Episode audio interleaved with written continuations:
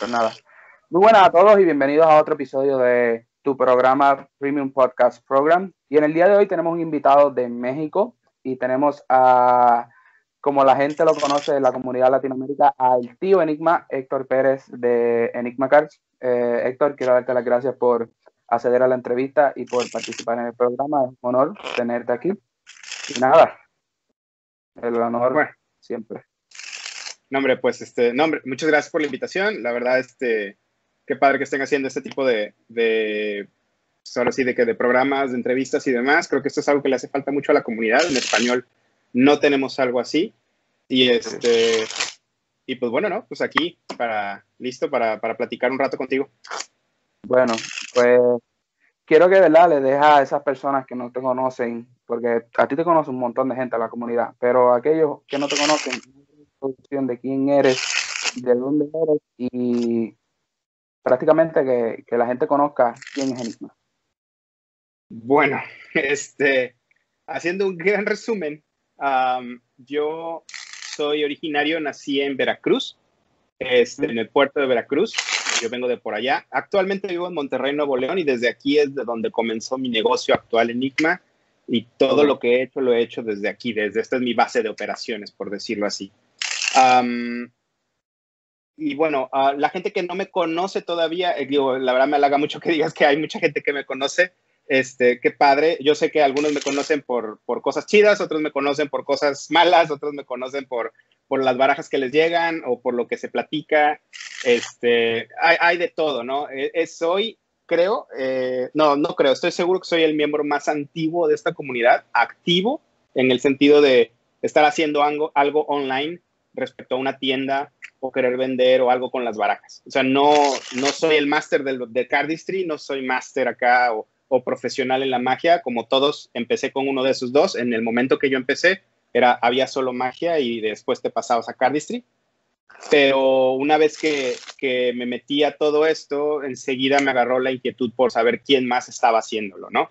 Y te estoy hablando que es por allá del año 2006, ¿eh? O sea, Estamos en 2020, ahorita hace 14 años más o menos empecé yo con esto, un poquito antes, y, este, y no había casi nadie.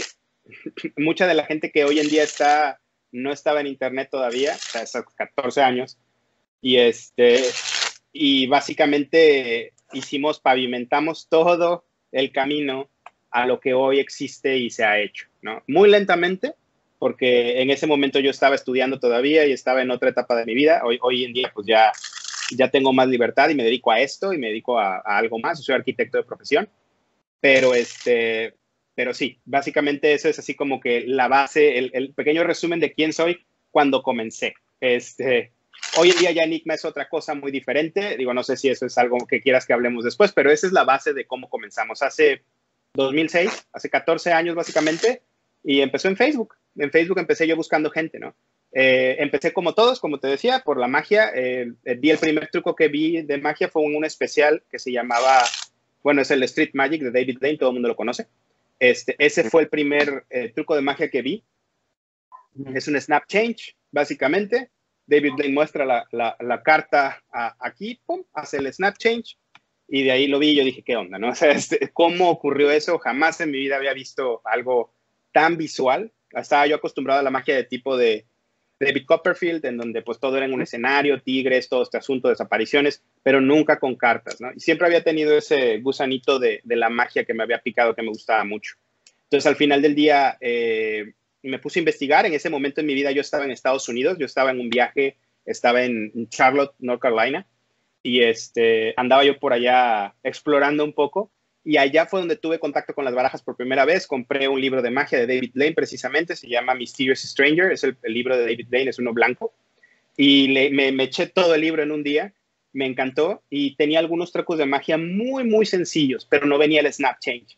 Entonces, así como que, ah, cabrón, pues, ¿cómo hizo esto? ¿no? Y, y, ahí, me, ahí me eché el clavado al mundo de la magia y me di cuenta que había muchísimas barajas de muchos diseños. Illusionist empezaba también y entonces empecé a ver qué onda con todo eso. Regreso yo a México ese mismo año, por ahí de la segunda mitad del año 2006. Regreso a México y es donde comienzo a, hacer todo lo que, lo que empieza a ser la base de Enigma, ¿no? Me empiezo a comunicar por internet, empiezo yo a traer barajas y empiezo a venderlas de manera local. después de que alguien, yo no tenía la idea de vender barajas, pero voy un día al 7-Eleven, yo estudié en el TEC de Monterrey, voy de la casa donde estaba viviendo, ahí cerca del TEC de Monterrey, a un 7-Eleven a comprar agua. 7-Eleven no sé si tienen por allá, este, que sería el Oxxo, no, sé si tienen también por allá, pero creo que el Oxxo lo conoce. Acá no hay, acá en Puerto Rico no hay 7-Eleven. Mm, ok, pero... Sí, sí, hay tiendas parecidas. Sí. son tiendas de, así de conveniencia, así les dicen. Entonces 7-Eleven, ok, voy para allá y llevo unas Black Tiger que traía en la mano y me dice la persona, una persona que me ve en la tienda, me dice, oye, están padrísimas tus barajas. Aquí en México era rarísimo que hubieran barajas color negro. Este, las, las Black Tiger originales eran blanco con negro. Y este, me dice, oye, pues me encantaron, ¿qué onda? ¿Dónde las compraste? No, pues las compré por internet. Y estamos hablando que hace 14 años la gente desconfiaba completamente de lo que sea que había en internet. Y me dice, no, sabes que es mucha bronca eso, te compro las que traes en la mano. Yo tenía otras Black Tiger en mi casa, pero así como que se me hizo tan raro que alguien me ofreciera lo que me costaron nuevas por unas usadas que pues se las vendí, se las terminé vendiendo a la persona y me regresé a mi casa con esa idea de, oye, ¿y si vendo barajas? Si vendo algunas, un precio un poquito más arriba de lo que me costó a mí, pues tengo suficiente para poder comprar otras. Esa era mi lógica y seguir comprando y seguir comprando. Y así empezó Enigma. Enigma empezó gracias a una persona que me preguntó, oye, güey, pues yo quiero unas. Y dije, oye, pues sí, pues vamos a seguir comprando. Entonces yo compraba un brick, o sea, 12 barajas, y, este, y vendía 6, y con esas, con esas 6 que vendía compraba otro brick de otro modelo. Y así me la llevaba. Yo no tenía ni un quinto, era un estudiante universitario. Y, este, y pues básicamente mi papá era el que ponía el dinero para esas cosas sin saberlo.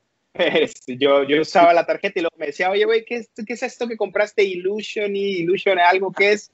Qué fue eso? No, pues es algo de la escuela, ¿no? Y ya me decía, ah, no, carísimo, te cobraron en dólares. No, obviamente no se tragaba lo que yo le decía, pero, pero bueno, este, ahí aprendimos mucho. Esa es la base de Enigma, de ahí salió en ese año más o menos, y pasarían fácil, ay, güey, casi seis años para que yo empezara a tomar un poco más en serio lo que es la marca y, y qué significaba, pero en todo ese tiempo yo creé comunidad empecé a platicar con la gente que había aquí, me empecé a mover en otras partes del, Internet, Mercado Libre. En ese tiempo Mercado Libre no era lo que hoy conocemos, ahorita Mercado Libre está increíblemente distinto. Antes era, el, eh, era de remate.com, en, en, Facebook no podías publicar este, productos, era platicar con la gente y decirle, ay, sí, mira, era súper inseguro comprar por Internet porque la gente literalmente te podía agarrar en el lugar de donde decías que te ibas a, juntar y te robaban. Este, bueno, aquí en México me pasó una vez, quise vender un PlayStation 2 y, literalmente casi me, casi me roban. Este, y, y, pues bueno, era, era muy informal todo, ¿no? Y yo no se me había ocurrido y no sabía cómo hacer una página en Internet. Y también ocurre algo que no sé si ocurre en tu país, que el círculo de magos era muy cerrado. Los círculos de magia son sumamente cerrados, no dejan entrar a gente nueva fácilmente. Y eso es algo con lo que yo me encontré aquí en México y que me encuentro que casi en todos los países es lo mismo. Este, entonces aquí en México, en Monterrey y Nuevo León, no me dejaban entrar al, círculo de magia. Yo llegué diciendo, oye, pues yo tengo barajas y demás, y literalmente me batearon, pero durísimo. Me dijeron, aquí ya tenemos gente que resuelve ese problema. Y yo, ah, pero, o sea, yo queriendo realmente juntarme con ellos, no, me mandaron por un tubo. Entonces, pues yo seguí mi camino solo. Acá, acá yo no conozco a casi nadie, prácticamente a nadie en mi país que haga, que le guste esto de, la, de las barajas.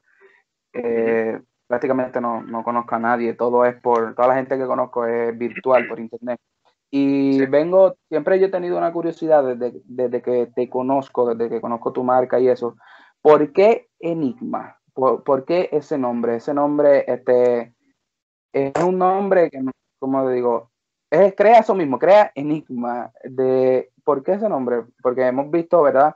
Que tú tienes un estilo muy particular de, producir tus barajas, de hacer tu contenido y es por eso que tienes ese nombre. ¿Por qué escogiste el nombre de Enigma para como tu pues, marca?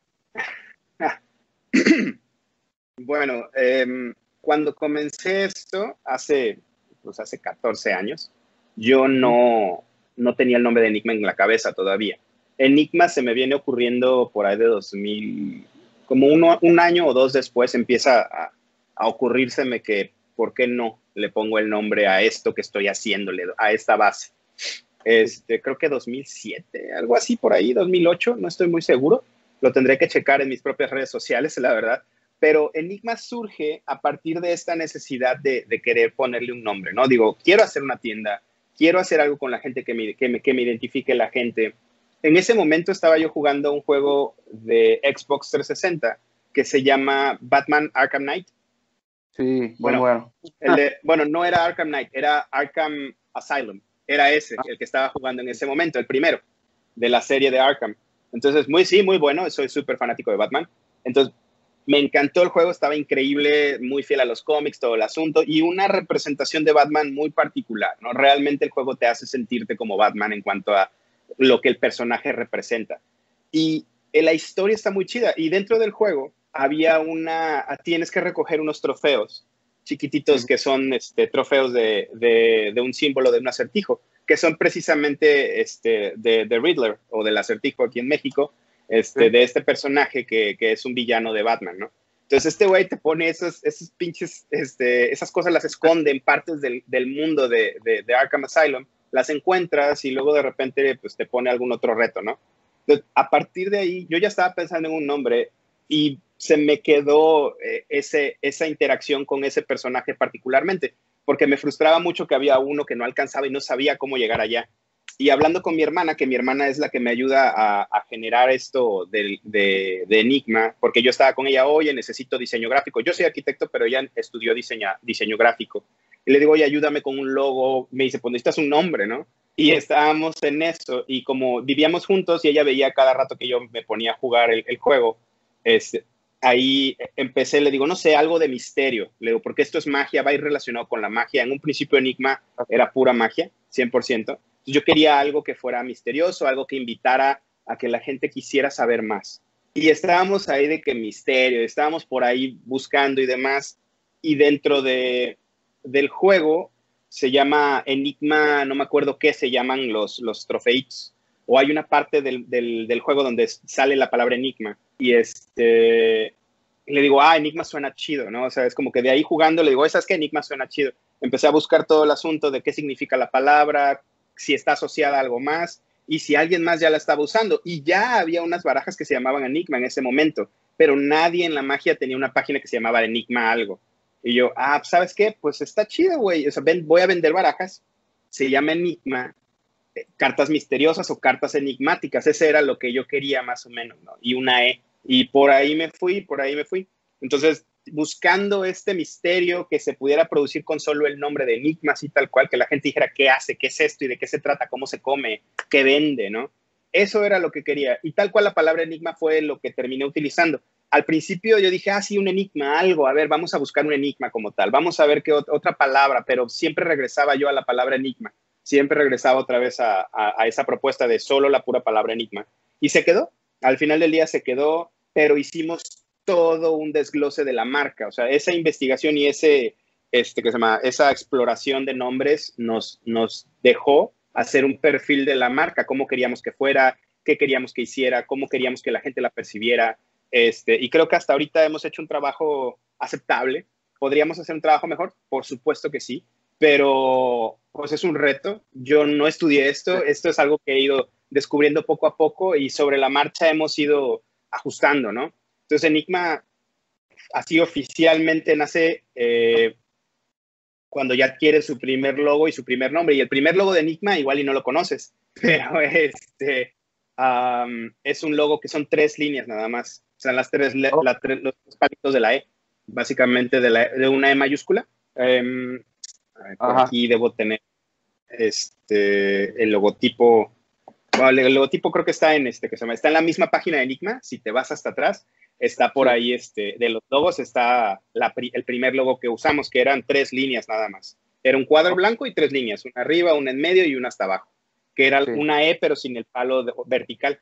Entonces, esto era el, logo, el primer logo, y este, y ya de ahí fuimos, eran, eran, eran letras muy delgaditas, este, y pues es que era algo muy sencillo, queríamos algo muy enigmático, pero no me convencía ese logo.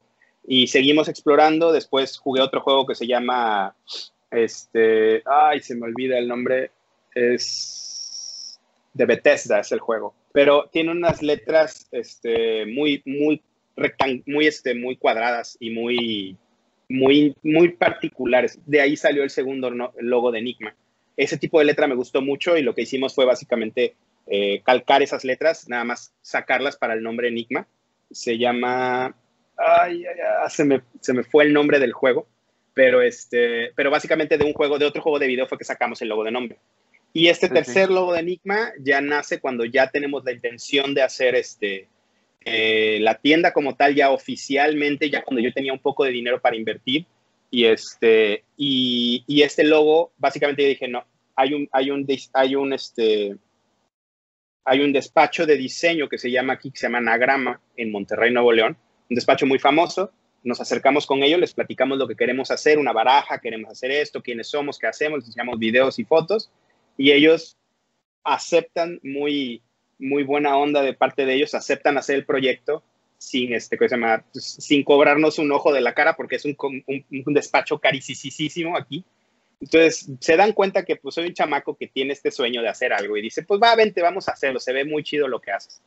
Y junto con ellos desarrollamos esta imagen de Enigma, que esa es la última y más reciente imagen de Enigma, eh, en la cual ya envuelve todo lo de los valores que te digo, toda esta investigación que hicimos y lo que queríamos representar queda plasmado en este primer logo que es el de, el de Enigma tal cual, las letras, las nuevas letras, es un es una letra particular, es un alfabeto que se modificó para la marca, este, el ojo de Enigma también, o sea, ya, ya tiene un chorro de elementos, hay todo un, tema con todo esto que nunca hemos explicado, pero que se ve reflejado ahí y la, gente solita llega y nos pregunta, oye, ¿qué significa esto? Y, y, por qué se ve así la baraja, ¿no? ¿Por qué negro con negro? ¿Por qué se ve como laberinto, con el nombre?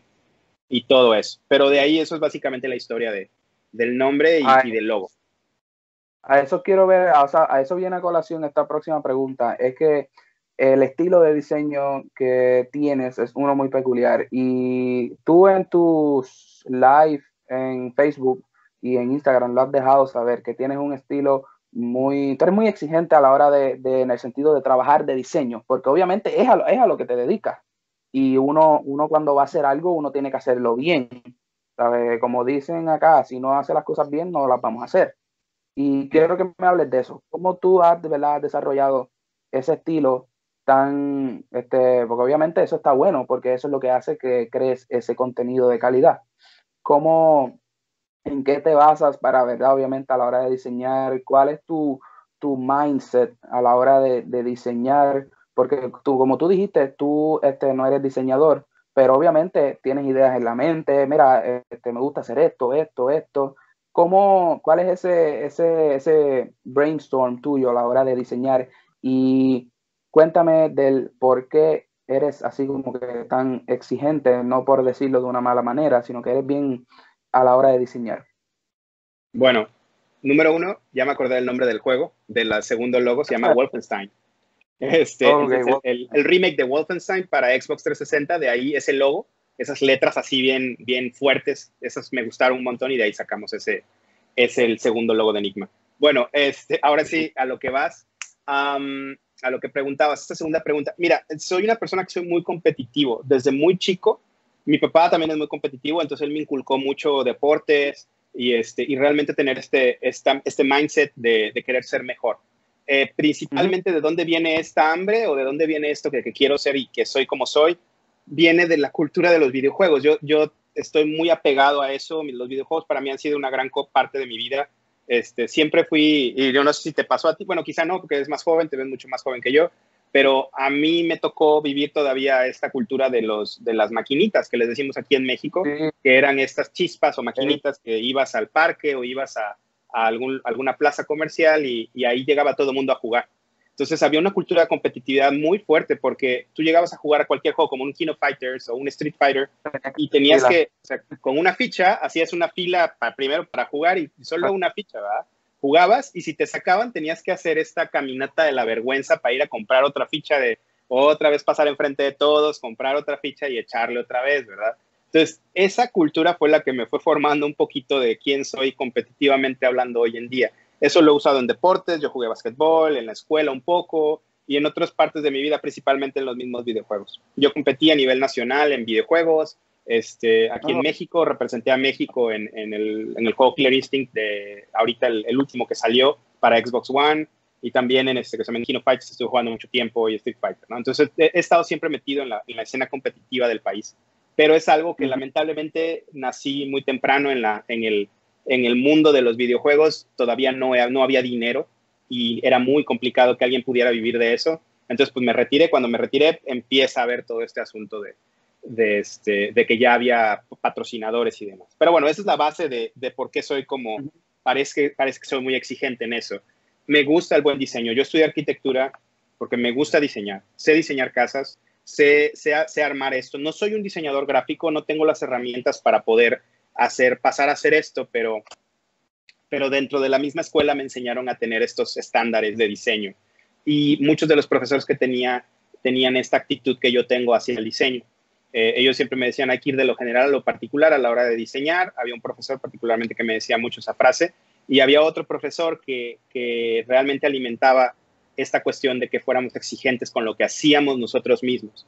Entonces, la arquitectura es una carrera muy bella, muy, muy padre, que también es muy, muy exigente. Es algo que te, sientas a ver trabajo tuyo y lo comparan directamente con el de alguien más. Es, es, muy competitivo en ese sentido.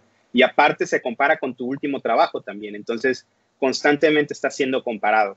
Y creo que de ahí nace todo esto particularmente mi, exigencia por diseño también nace porque para mí es sumamente frustrante ver que barajas como en un principio, ahora se han reformado bastante, pero en un principio Fontaine, por ejemplo, era una baraja que no había explicación de por qué se vendía.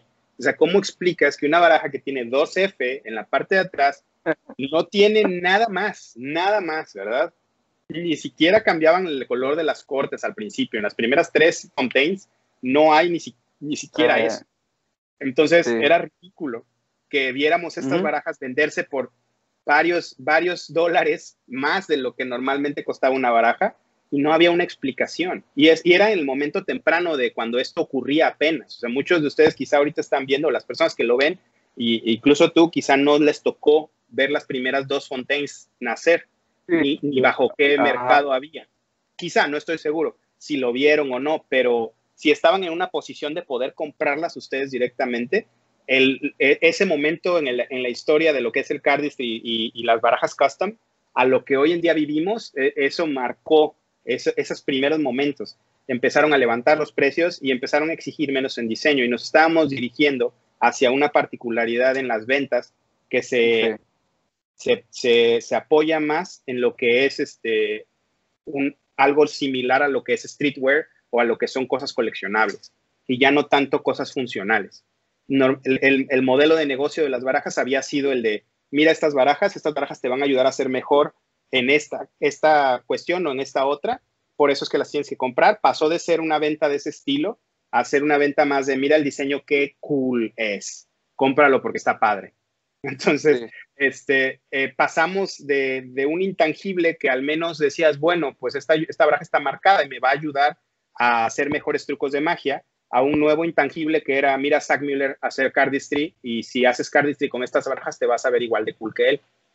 Eso es básicamente todo. Que lo vemos mucho en los deportes, ¿no? Lo vemos en los tenis que se venden, si, si alguna vez has comprado tenis de, por algún deportista particular, los que usa Usain Bolt, ¿qué marca usa él? Porque él corre muy rápido, yo también quiero esa marca. O en los equipos de fútbol es lo más común.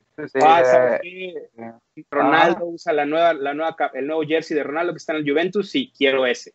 Oye, ahora se cambió de equipo, está, no sé, se regresó al, al, Madrid, bueno, pues te quiero el nuevo, ¿no? Y así, así la gente va. Es bajo esa misma lógica. Sí, sí, se han, se han, ido más bien no por el trabajo que hay detrás de esto, sino por la persona que, pues sino por la, compran el, el, la mercancía por la persona, no por el trabajo que se pone en esto. Y eso tú lo has dicho también en varios de tus de tu live y eso. Y eso crea una tendencia también, como, como tú has dicho. Y es eso puede, en mi, opinión, afectar un poco el, negocio del cardistry, como también puede de alguna forma de, que la gente se vaya a ese lado por lo sencillo y que sea, ok, este Zach Miller sacó una baraja de otra F y que no sea una baraja bien diseñada con un buen trabajo. Y en mi parte yo comparto su opinión porque es eso en parte es un poco como que frustrante, diría yo, porque tú estás trabajando arduamente en tu diseño y porque alguien más saca una baraja con algo sencillo, con una baraja en blanco con un círculo rojo, este, Sin mencionar no, eh, pues es, es, bastante frustrante, pero pues, poco a poco va a ir tomando rumbo y cambiando. Eso lo entiendo muy bien y eso es precisamente parte de lo que hace que sea más exigente con el diseño que hacemos nosotros. Uno, número uno siempre para mí va a ser que lo que yo haga esté al estándar de lo que a mí me gusta. Ah, igual va a haber gente que va a decir, ay, no mames, qué mamador, o oh, pinche vato creído, lo que quieras. Pero yo soy fan de la, de la, marca Apple, me gusta mucho lo que hacen, pero no soy fan de la marca Apple como un borreguito de decir lo que saquen lo voy a comprar. Uno es muy caro Apple, no cualquiera compra y dos, este, no todo lo que saquen lo necesito, pero lo que, lo que, lo que uso, digamos, en mi teléfono o mi computadora, son de esa marca. Pero ¿por qué son de esa marca? Por la, particularmente para mí, por el diseño, es muy bueno, y por la experiencia que te llevas al abrir estos paquetes. Yo todavía tengo las cajas de esto, de tanto de mi teléfono como de mi computadora, pero tengo las cajas por la experiencia que viví cuando los abrí. Y ahora esto es algo muy de marketing y muy de a la hora de vender y de diseñar, cómo quieres que tu producto sea recibido por, por las personas. Algo muy particular, por ejemplo, las barajas de Enigma, y es algo que no todo, digo, no todo el mundo alcanzó a ver porque estas ya no hay, pero a mí me interesaba mucho que estas barajas cuando las abrieras, lo primero que vieras fuera el back design y vieras este contraste que hay entre este negro y esto que está invertido. Eso era lo que yo quería que vieran la gente. Y es un detalle súper pequeñito, pero y que mucha gente seguramente no se dio cuenta, pero que para mí era muy importante porque para mí daba consistencia a la hora de abrir la baraja. Eh, detalles como estos se pueden ver en otras barajas, como por ejemplo las barajas de frutitas que saca este, Organic Playing Cards, que son las de plátano, la, de, la de, todas esas tienen olor y tienen un empaque que simula ser un empaque de fruta. Entonces está súper padre de jugo. Entonces, el hecho de que tenga olor, eso también hace que haga, haya una experiencia. lo que, yo lo que yo quería emular con los productos que yo creo o que ayudo a crear era que la gente les tenga mucho cariño a través de estas experiencias. Y esto es algo de lo que ha formado la filosofía de cómo consideramos el buen diseño y lo que queremos meter a lo que hacemos. No siempre nos sale bien. La verdad es que eh, pues, se cometen errores como en todo y hemos cometido errores y, esta mentalidad de exigencia no es la mejor mentalidad a la hora de querer hacer productos porque esto es lo que crea problemas como nos ha creado problemas a nosotros, este, pero eh, es lo que te diferencia bastante. Sé que en este momento Enigma es una marca controversial eh, en el mundo, tal cual, suena así como que, pero sé, digo, ciego, no me estoy haciendo güey, es algo que he hablado yo en mis mismos este, en vivos, la gente me pregunta y contestamos y sabemos que, tenemos una deuda muy grande con la comunidad, este, y, pero, pero es precisamente esta mentalidad de querer ser mejor y querer también hacer las cosas en un estándar que a veces no existe todavía, lo que lamentablemente nos ha llevado a cometer algunos errores en algunas ocasiones y en otras, como, cuando hemos sabido ejecutar, nos ha dejado ser diferentes. Esta fue la primera baraja mexicana que se vendió en el extranjero.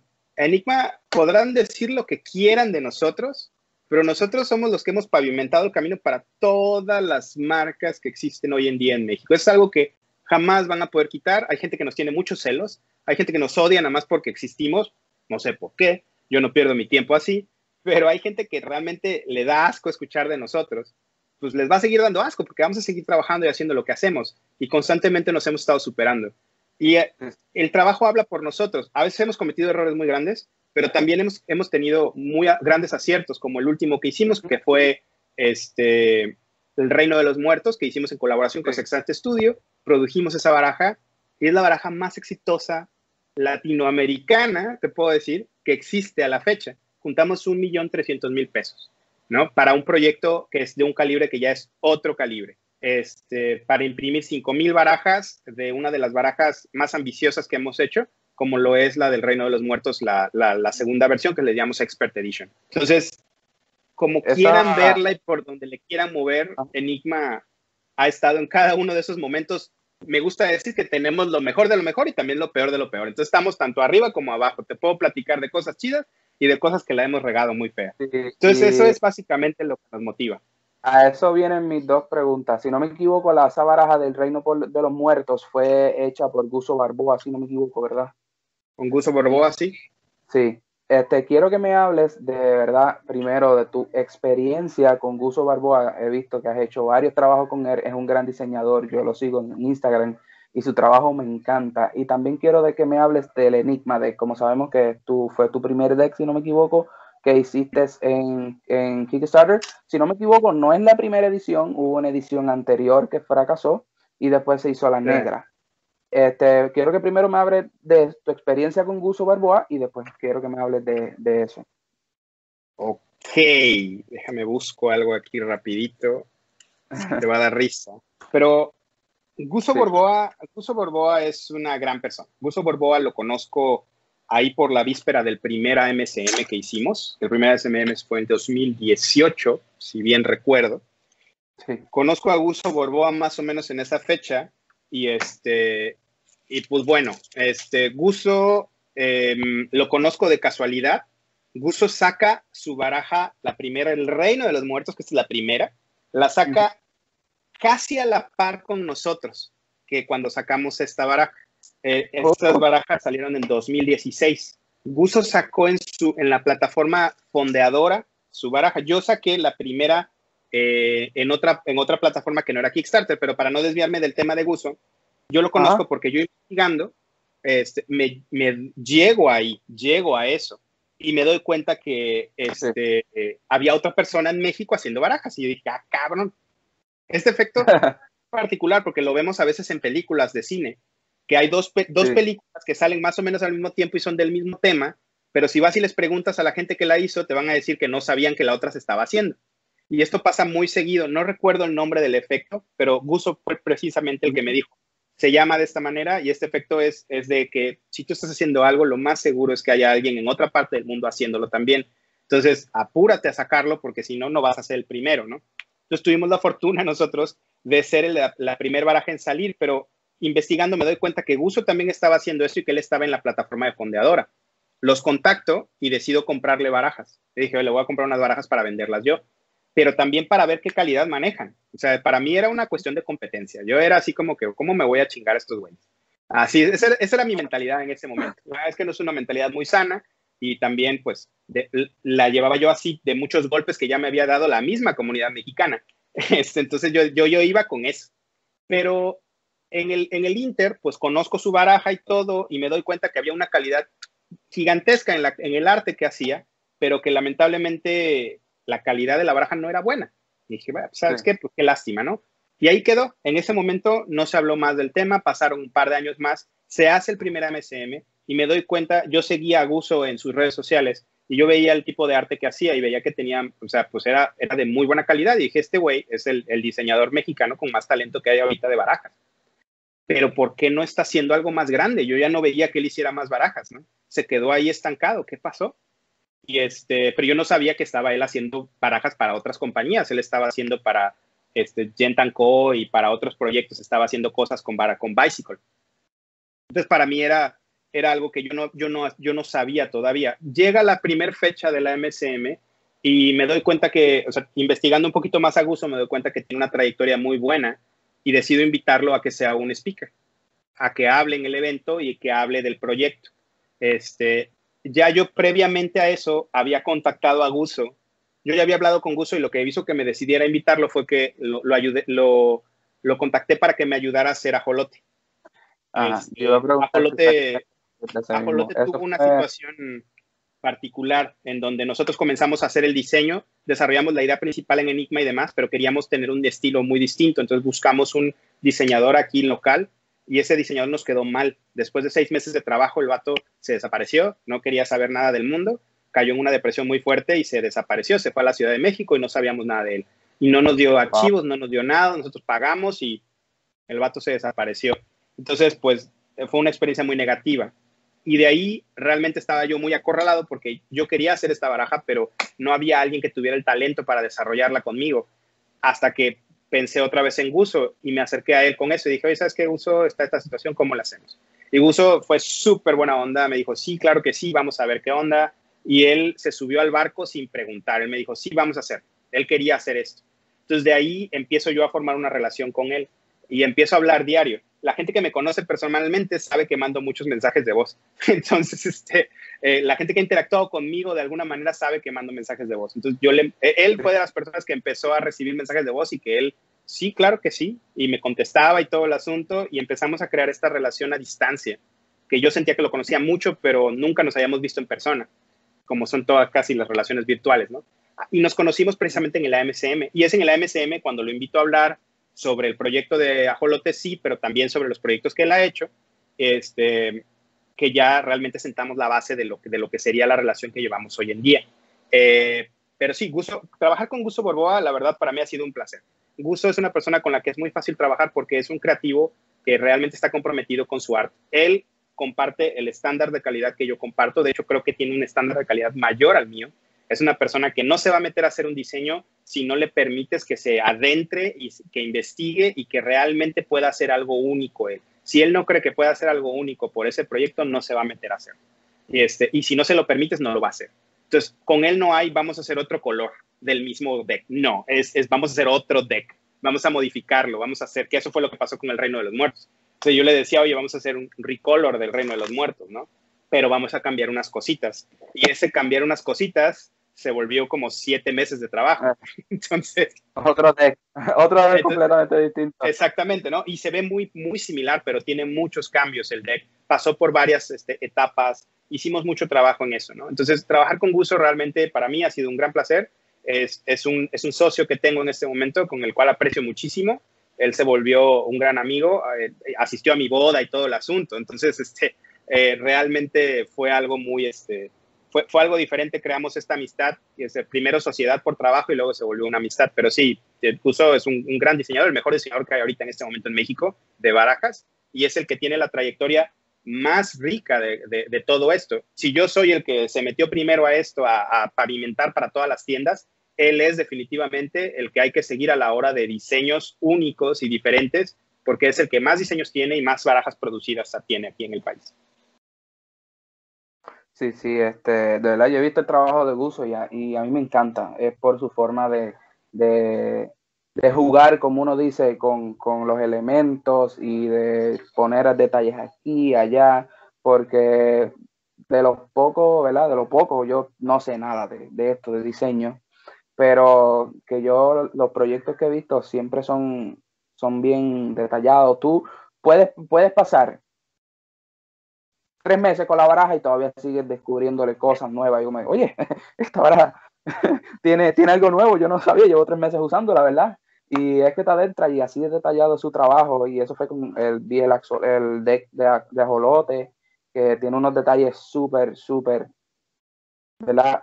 Espectaculares. El reino de los muertos tiene unos detalles que verdad son impresionantes. Y quiero que de verdad me abundes un poco más, ¿verdad? No sé si él contribuyó en el deck Enigma de alguna otra forma o eso fuiste, eh, ese deck Enigma lo hiciste tú. Bueno, siguiendo con lo que me preguntabas, eso, eso cubre lo de, lo de Guso. Y sí, te digo, Guso sí efectivamente esconde cosas en sus decks. Es algo que nosotros también hacemos. Todos los decks de Enigma tienen algún tipo de secreto. El primer deck Enigma tenía un par de secretos por ahí. Este, El segundo también.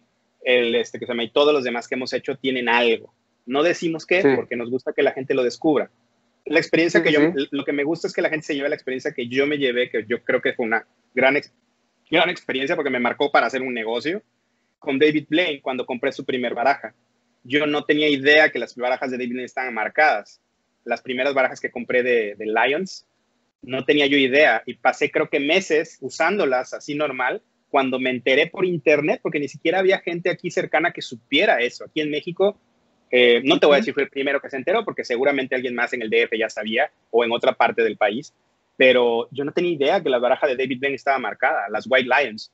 Y, este, y cuando me enteré, para mí fue, o sea, me voló la cabeza eso.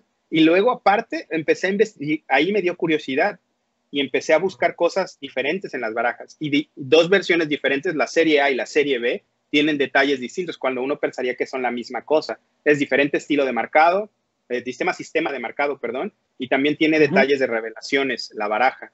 Y constantemente, hasta años después de tener las barajas, me sigue volando la cabeza. Hubo una convención de magia aquí en Monterrey en donde asistió Daniel García.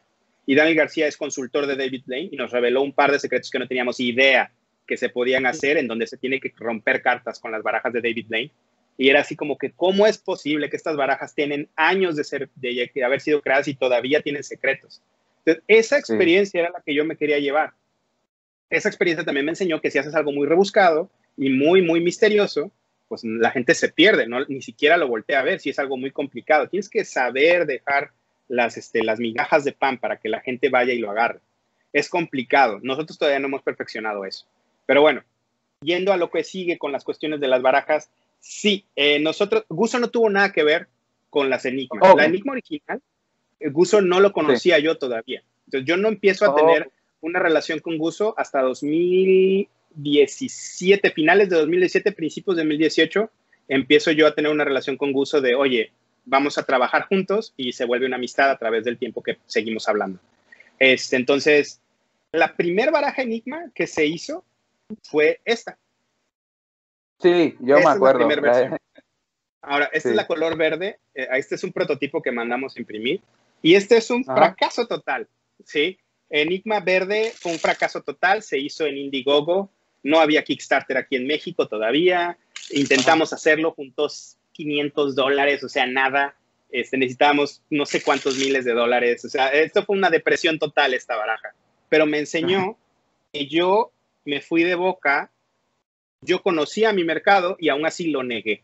Esta baraja me enseñó que yo no tenía por qué confiarme a los comentarios de alguien externo. La baraja Enigma se desarrolló en conjunto con el despacho Anagrama.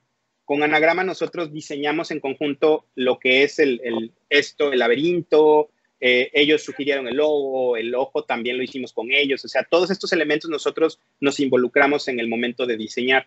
Eh, dejamos notas de esto es lo que queremos, o sea, teníamos una idea muy clara que queríamos que fuera laberíntica la baraja y ellos, ellos este, pues, ejecutaron muy bien y ocultaron cosas que nos ayudaron a ocultar cosas que de otra manera hubiera sido muy complicado si no nos metemos. Entonces, lo que me gusta hacer a mí es colaborar. O sea, muchas veces lo que ocurre en el mindset, cómo hago las cosas, que eso fue algo que me faltó responder tal cual, a la hora de crear lo que hago es que a mí se me ocurre una idea de lo que quiero que se viva en la baraja. Es decir, quiero que la baraja tenga oculto esto, quiero que, se pueda hacer esto otro. En el caso, por ejemplo, de la baraja ajolote, yo quería que la gente se llevara la impresión de qué onda con el ajolote, porque este animalito es tan misterioso y es tan carismático. Pero quería que se llevara una, imagen completa. ¿Dónde vive? ¿Cómo vive? Y, el animal cómo es. Y eso, todo eso está en el back design. El back design de la baraja ajolote te dice qué es un ajolote, cómo vive un ajolote y dónde vive un ajolote. Está el agua, están las plantas y está el ajolote nadando. Entonces te dice todo lo que necesitas saber sobre el ajolote en, tres, en, una sola pasada. Esto es muy difícil de lograr, pero, este, pero era una imagen muy clara que tenía. Tienes que tener un concepto en la cabeza. Generamos eso primero. ¿Cuál es el concepto de la baraja? Y nos vamos bajando de este concepto general a los detalles. Entonces vamos de lo general a lo particular. Entonces fue lo mismo con la baraja Enigma. Cuando empezamos, nos juntamos a la hora de diseñar barajas, eh, como colaboramos, a veces creamos nosotros solos, tenemos otros diseños que hicimos solo Enigma, pero cuando colaboramos, pues sí nos juntamos con los diseñadores para pasarles realmente esto es lo que queremos hacer, pero queremos que sea en tu estilo, ¿no? Queremos que sea en este tipo de, ilustración. Eh, eso fue lo que hicimos con Guso y, este, y con las primeras Enigma nos acercamos con este, con este tema del misterio, del laberinto, del enigma y quererlo plasmar en una baraja. Y este fue el resultado. Entonces, hacemos esta primera baraja se, termina el diseño, pero hay algo particular. A nosotros no nos alcanzaba el dinero para terminar el diseño de la baraja. ¿Eso qué quiere decir? Que la caja no estaba lista, ni las cortes estaban listas. Con Anagrama nos alcanzó el dinero para diseñar el back design, oh. el as de picas y el Joker. Y se acabó. El as de picas y el Joker. Y nos dice Anagrama, ¿sabes qué? Está chidísimo lo que estás haciendo, pero este, nos hace falta más dinero porque no calculamos bien cuánto era lo que, lo que nos tomaría hacer una baraja. Y te estoy diciendo que ya era una cantidad absurda lo que habíamos pagado. Y dices tú, no manches, ya podíamos haber comprado un carro si pagábamos esa otra mitad del dinero. Y dices tú, no, no vamos a aventarnos algo así, ¿verdad? Entonces, Anagrama es un estudio de alto perfil que accedieron a hacer el trabajo de, la baraja Enigma porque les gustó y porque consideraban que era algo muy particular. Pero cuando vieron cuál era el trabajo de hacer una baraja, dijeron, no, güey, hasta aquí. Aquí la dejamos porque es mucho trabajo. Entonces, pues nos quedamos a, la borda sin saber qué hacer. La caja de las Enigma era diferente y había otros detalles diferentes. Ah, hubo otro color más que nunca enseñamos, pero, este, pero había, estaba entre las propuestas. El color rojito o este naranjita de Enigma, este no era una de las propuestas. La primera baraja Enigma era muy diferente. Era toda negra, completamente negra. Era negro con negro todo. Negro con negro y el rojo, ajá, toda negra. Era como la caja, negro con negro todo y aparte tenía dorado. Entonces, ese era lo rojo, los corazones y diamantes eran, eran dorados. Pero no se había completado la baraja. Entonces teníamos el Joker, un rey, perdón, el, Joker, un rey, el as de picas y, y, el back design. Eso es todo lo que teníamos de la baraja. Y mi hermana y yo terminamos la baraja. Hicimos todo lo demás de la baraja que coincidiera el lenguaje de diseño que había para unos cuantos, lo replicamos en todas las demás y se completó de esa manera la baraja Enigma, porque no estaba completa. Entonces, este, cuando la terminamos es cuando lanzamos eh, la primera versión, que es la color verde, porque la gente de Anagrama pensaba que ese era el color adecuado. Y yo me dejé llevar. Yo dije, ah, sí, claro que sí, vamos a hacer la verde. Total, negro, todo mundo el negro ya lo conocen. Error, error. El negro era el color correcto a salir. Afortunadamente, pues este fue un error que me enseñó bastante bien que no era la plataforma correcta la que estaba usando y que este color tampoco era el más popular del mundo, este verde neón que queríamos nosotros. Y este verde que, está aquí no es tan brillante como queríamos nosotros. Lamentablemente la gente de Make Playing Cards no te puede hacer cartas muy brillantes. Queríamos un neón que no logramos. Eso es porque es digital el tipo de impresión y también porque no tiene, no tiene este finish, o sea, es, plana completamente esta madre. Entonces, pues bueno, lamentablemente no sale, no se logra y, este, y fracasamos, ¿no? Juntamos 500 dólares y ese dinero se perdió. Eh, se los devuelven a los backers, ¿no? Porque eh, esta plataforma funciona de manera muy distinta a lo que es Kickstarter. Pero unos meses después, eh, estamos hablando en 2016, nos contacta Kickstarter a nosotros para decirnos, oye, pues resulta que Kickstarter México va a ser una realidad. Está fondeadora fusionándose con Kickstarter México. Y nos dice, pues mira, vamos a, este, hacer todo esto. Eh, ¿Qué te parece? Vamos a ir a Monterrey a dar una plática. ¿Qué te parece si vas? Y nos, y nos platicas un poco de tu proyecto y vemos si te podemos apoyar. Y pues yo digo, pues va, yo ya tenía todo hecho. Entonces tenía yo ya la campaña, tenía yo lo que quería decir, las imágenes, y me doy cuenta que lo que necesitaba era haber seleccionado un buen color, que era el negro, y, este, y también pues, este, pues simplemente tener la, plataforma correcta, porque el producto era, era bueno. Y nos lanzamos. Una vez que Kickstarter México existe, nos lanzamos con la color negro y juntamos 100 mil pesos de 80 mil pesos que necesitábamos. La primera baraja Enigma, la mitad fue fondeada por un inversionista externo eh, que puso la mitad del dinero que necesitábamos y otra parte del dinero, los 80 mil pesos, 100 mil pesos que juntamos en el primer Kickstarter, este, pues se absorbieron de, Kickstarter como tal. Y eso fue lo que permitió que imprimiéramos mil barajas de esta primer baraja. Esta fue la primera baraja mexicana que existió con cuestiones de cardistry y magia, con elementos para eso y diseñada específicamente para todo. La primera baraja de una tienda mexicana. Creo que está marcada, ¿verdad? También está marcada. Sí, la baraja Enigma viene en mnemónica, está marcada y tiene varias revelaciones. Entonces, o sea, tratamos de cubrir todo y queríamos dar algo de valor realmente. Y, pues bueno, digo, funcionó. Eh, fue también la primera baraja mexicana en venderse en Art of Play. Este, se vendió en Art of Play, fue un exitazo, en una semana se acabó. Y luego nos pidieron más todavía otra vez y, en, y la siguiente semana se acabó en, el, en un fin de semana nada más. Y, pues todo iba viento en popa, la verdad estábamos muy felices con todo eso. Sin embargo, este, la historia de las, de las barajas de Enigma no termina ahí, luego sigue esta, que esta es la baraja más problemática que hemos tenido a la fecha y por lo cual somos bastante más controversiales, que es la roja. Entonces, la roja, y esto viene de la mano de lo que te decía, de decir, ser muy exigente a la hora de hacer barajas, es lo que hace que, que quizá no siempre es la, respuesta correcta. La baraja roja tiene todas las, la, ahora sí que las se, arregla todo lo que queríamos arreglar. Em, había algunos errores que hubo en la, en la, en baraja color negro que los, que los usuarios nos dijeron y lo que hicimos no solamente fue hacer un recolor por hacerlo, porque me caga hacer eso, sino que este, cambiamos sí colores, pero también agregamos cosas, agregamos nuevas, este, nuevos haces, porque los haces en la anterior no todos los haces tienen caras. Eh, por ejemplo, solamente estaba este as, que es el as principal en la primera versión, pero en esta ya están los cuatro, as, los cuatro haces. Y cambiamos los colores, hicimos un rojo muy particular y el negro ahora es moradito. Y aparte la reina, por ejemplo, esta reina tiene una revelación y hay otras cartas que tienen revelaciones y ocultamos un par de cosas más en la baraja. Entonces, estábamos muy felices cuando fondeamos esta. Esta fue la segunda baraja que fondeamos y tenía 300 mil pesos fue que juntamos más o menos, 300 y cachito. Y esta caja es la que comenzó la bola de nieve que hasta la fecha no, no este, nos ha dado lata. Entonces, esta caja es exactamente esta caja, pero en rojo. Y esta caja, esta primera baraja, ¿cómo? Que tú te habías dicho este, que esa caja iba a ser, eh, no, si no me equivoco, creo que era un material más distinto. O, sé que en, en uno de los lives que usted dijo, era que iba a ser algo distinto a la caja, que en el sentido no, no que le, ibas a agregar algo, no sé si era el material o cómo se iba a ver. Sí, el, la caja en sí, esta, esta es exactamente igual a la negra, es mate completamente y tiene el spot UV y tiene foil incluso. Nosotros en un principio hicimos una cotización con Cartamundi. Esta baraja está impresa en Cartamundi. Esta, esta es calidad Cartamundi. La primera baraja nosotros la hicimos con Expert Player Card Company. Es mucho más rígida. Entonces, mucha gente nos dijo, sabes que está muy dura la baraja. ¿por qué no haces algo diferente? Mejor hazla con Bicycle. Y yo no quería hacerla con Bicycle porque Bicycle no, nos había tratado muy bien y, este, y también no tenía un buen registro. Bicycle, cuando imprimes, si, si ves todas las barajas y haces así, se mueve el registro de cómo están centrado el diseño. Es muy mala la calidad que tienen a la hora de hacer el registro de ellos. Y Cartamundi apenas comenzaba a moverse en el mundo de las barajas custom.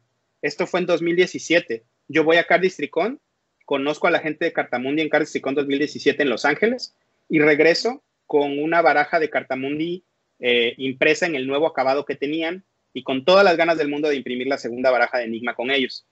Ese diciembre saco la campaña, se logra la campaña y todo iba viento en popa. Pero ¿qué pasa? Que la cotización que me hizo Cartamundi, Cartamundi siempre ha tenido una comunicación de la chingada. ¿sí? Una muy mala comunicación, la comunicación con ellos siempre tarda mucho, se les manda un correo electrónico, te, corresponden dos días después. No es echarles la bola de la culpa a ellos. Ellos me han apoyado muchísimo en todo esto que ha ocurrido. No seguiríamos haciendo lo que hacemos si Cartamundi no nos hubiera echado la mano con esto, no nos hubiera ayudado. Y ellos están conscientes que parte de que estemos nosotros metidos en esta situación es culpa de ellos. Este, ellos comparten la culpa con nosotros. Pero, este, por eso te digo que no se trata de echarle la culpa a Cartamundi. Pero ¿qué pasa? Nosotros, yo le digo a, a yo le regalé una baraja, aparte él me había comprado una, y le dije, quiero hacer algo exactamente igual a esta baraja, pero quiero que sea, este, pues con tu calidad. Me dijo, sí, sí se puede. Y él me dio una cotización en ese momento. O sea, aquí no es para ponerme yo soy la víctima, ¿verdad? Dejo estas cosas así en claro porque algunas personas me han acusado me han acusado de que, ay, no, el güey se está haciendo güey, se hace la víctima, se hace todo el asunto. Cualquier persona, y cabe mencionar que puede venir y hablarme, todo el mundo sabe dónde me puede encontrar, ¿no? Entonces, algunas de estas personas entiendo que están muy frustradas y que por eso es que externan su disgusto hacia lo que es la marca y lo que hemos hecho y si les hemos quedado mal, lo externan de esa manera. Pero nosotros nunca hemos cerrado la manera de que se pueda hablar con nosotros. Hemos cometido algunos errores, pero actualmente están abiertos todos los canales para abrir con nosotros. Si tienen alguna duda o quieren saber algo más, lo pueden conseguir, simplemente nos tienen que hablar. Si es que, si no, no, no, leo la cabeza de la gente, ¿no? Para saber qué, qué es lo que están sintiendo en este momento. Pero bueno, para no hacer el cuento muy largo, quiero algo igualito, me dicen que sí, hay que considerar algo. Este material es, es, es un material mate. Para que te des una idea, esta es una caja de Cartamundi normal. ¿sí? Y si la ves a la luz, se ve diferente, te regresa un brillo.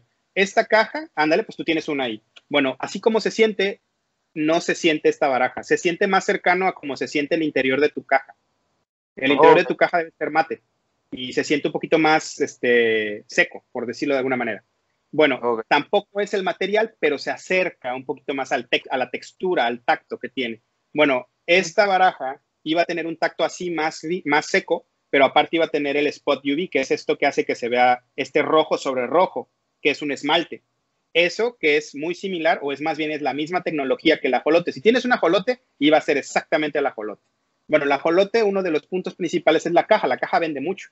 Era lo mismo para esto, pero el foil cuesta muy caro.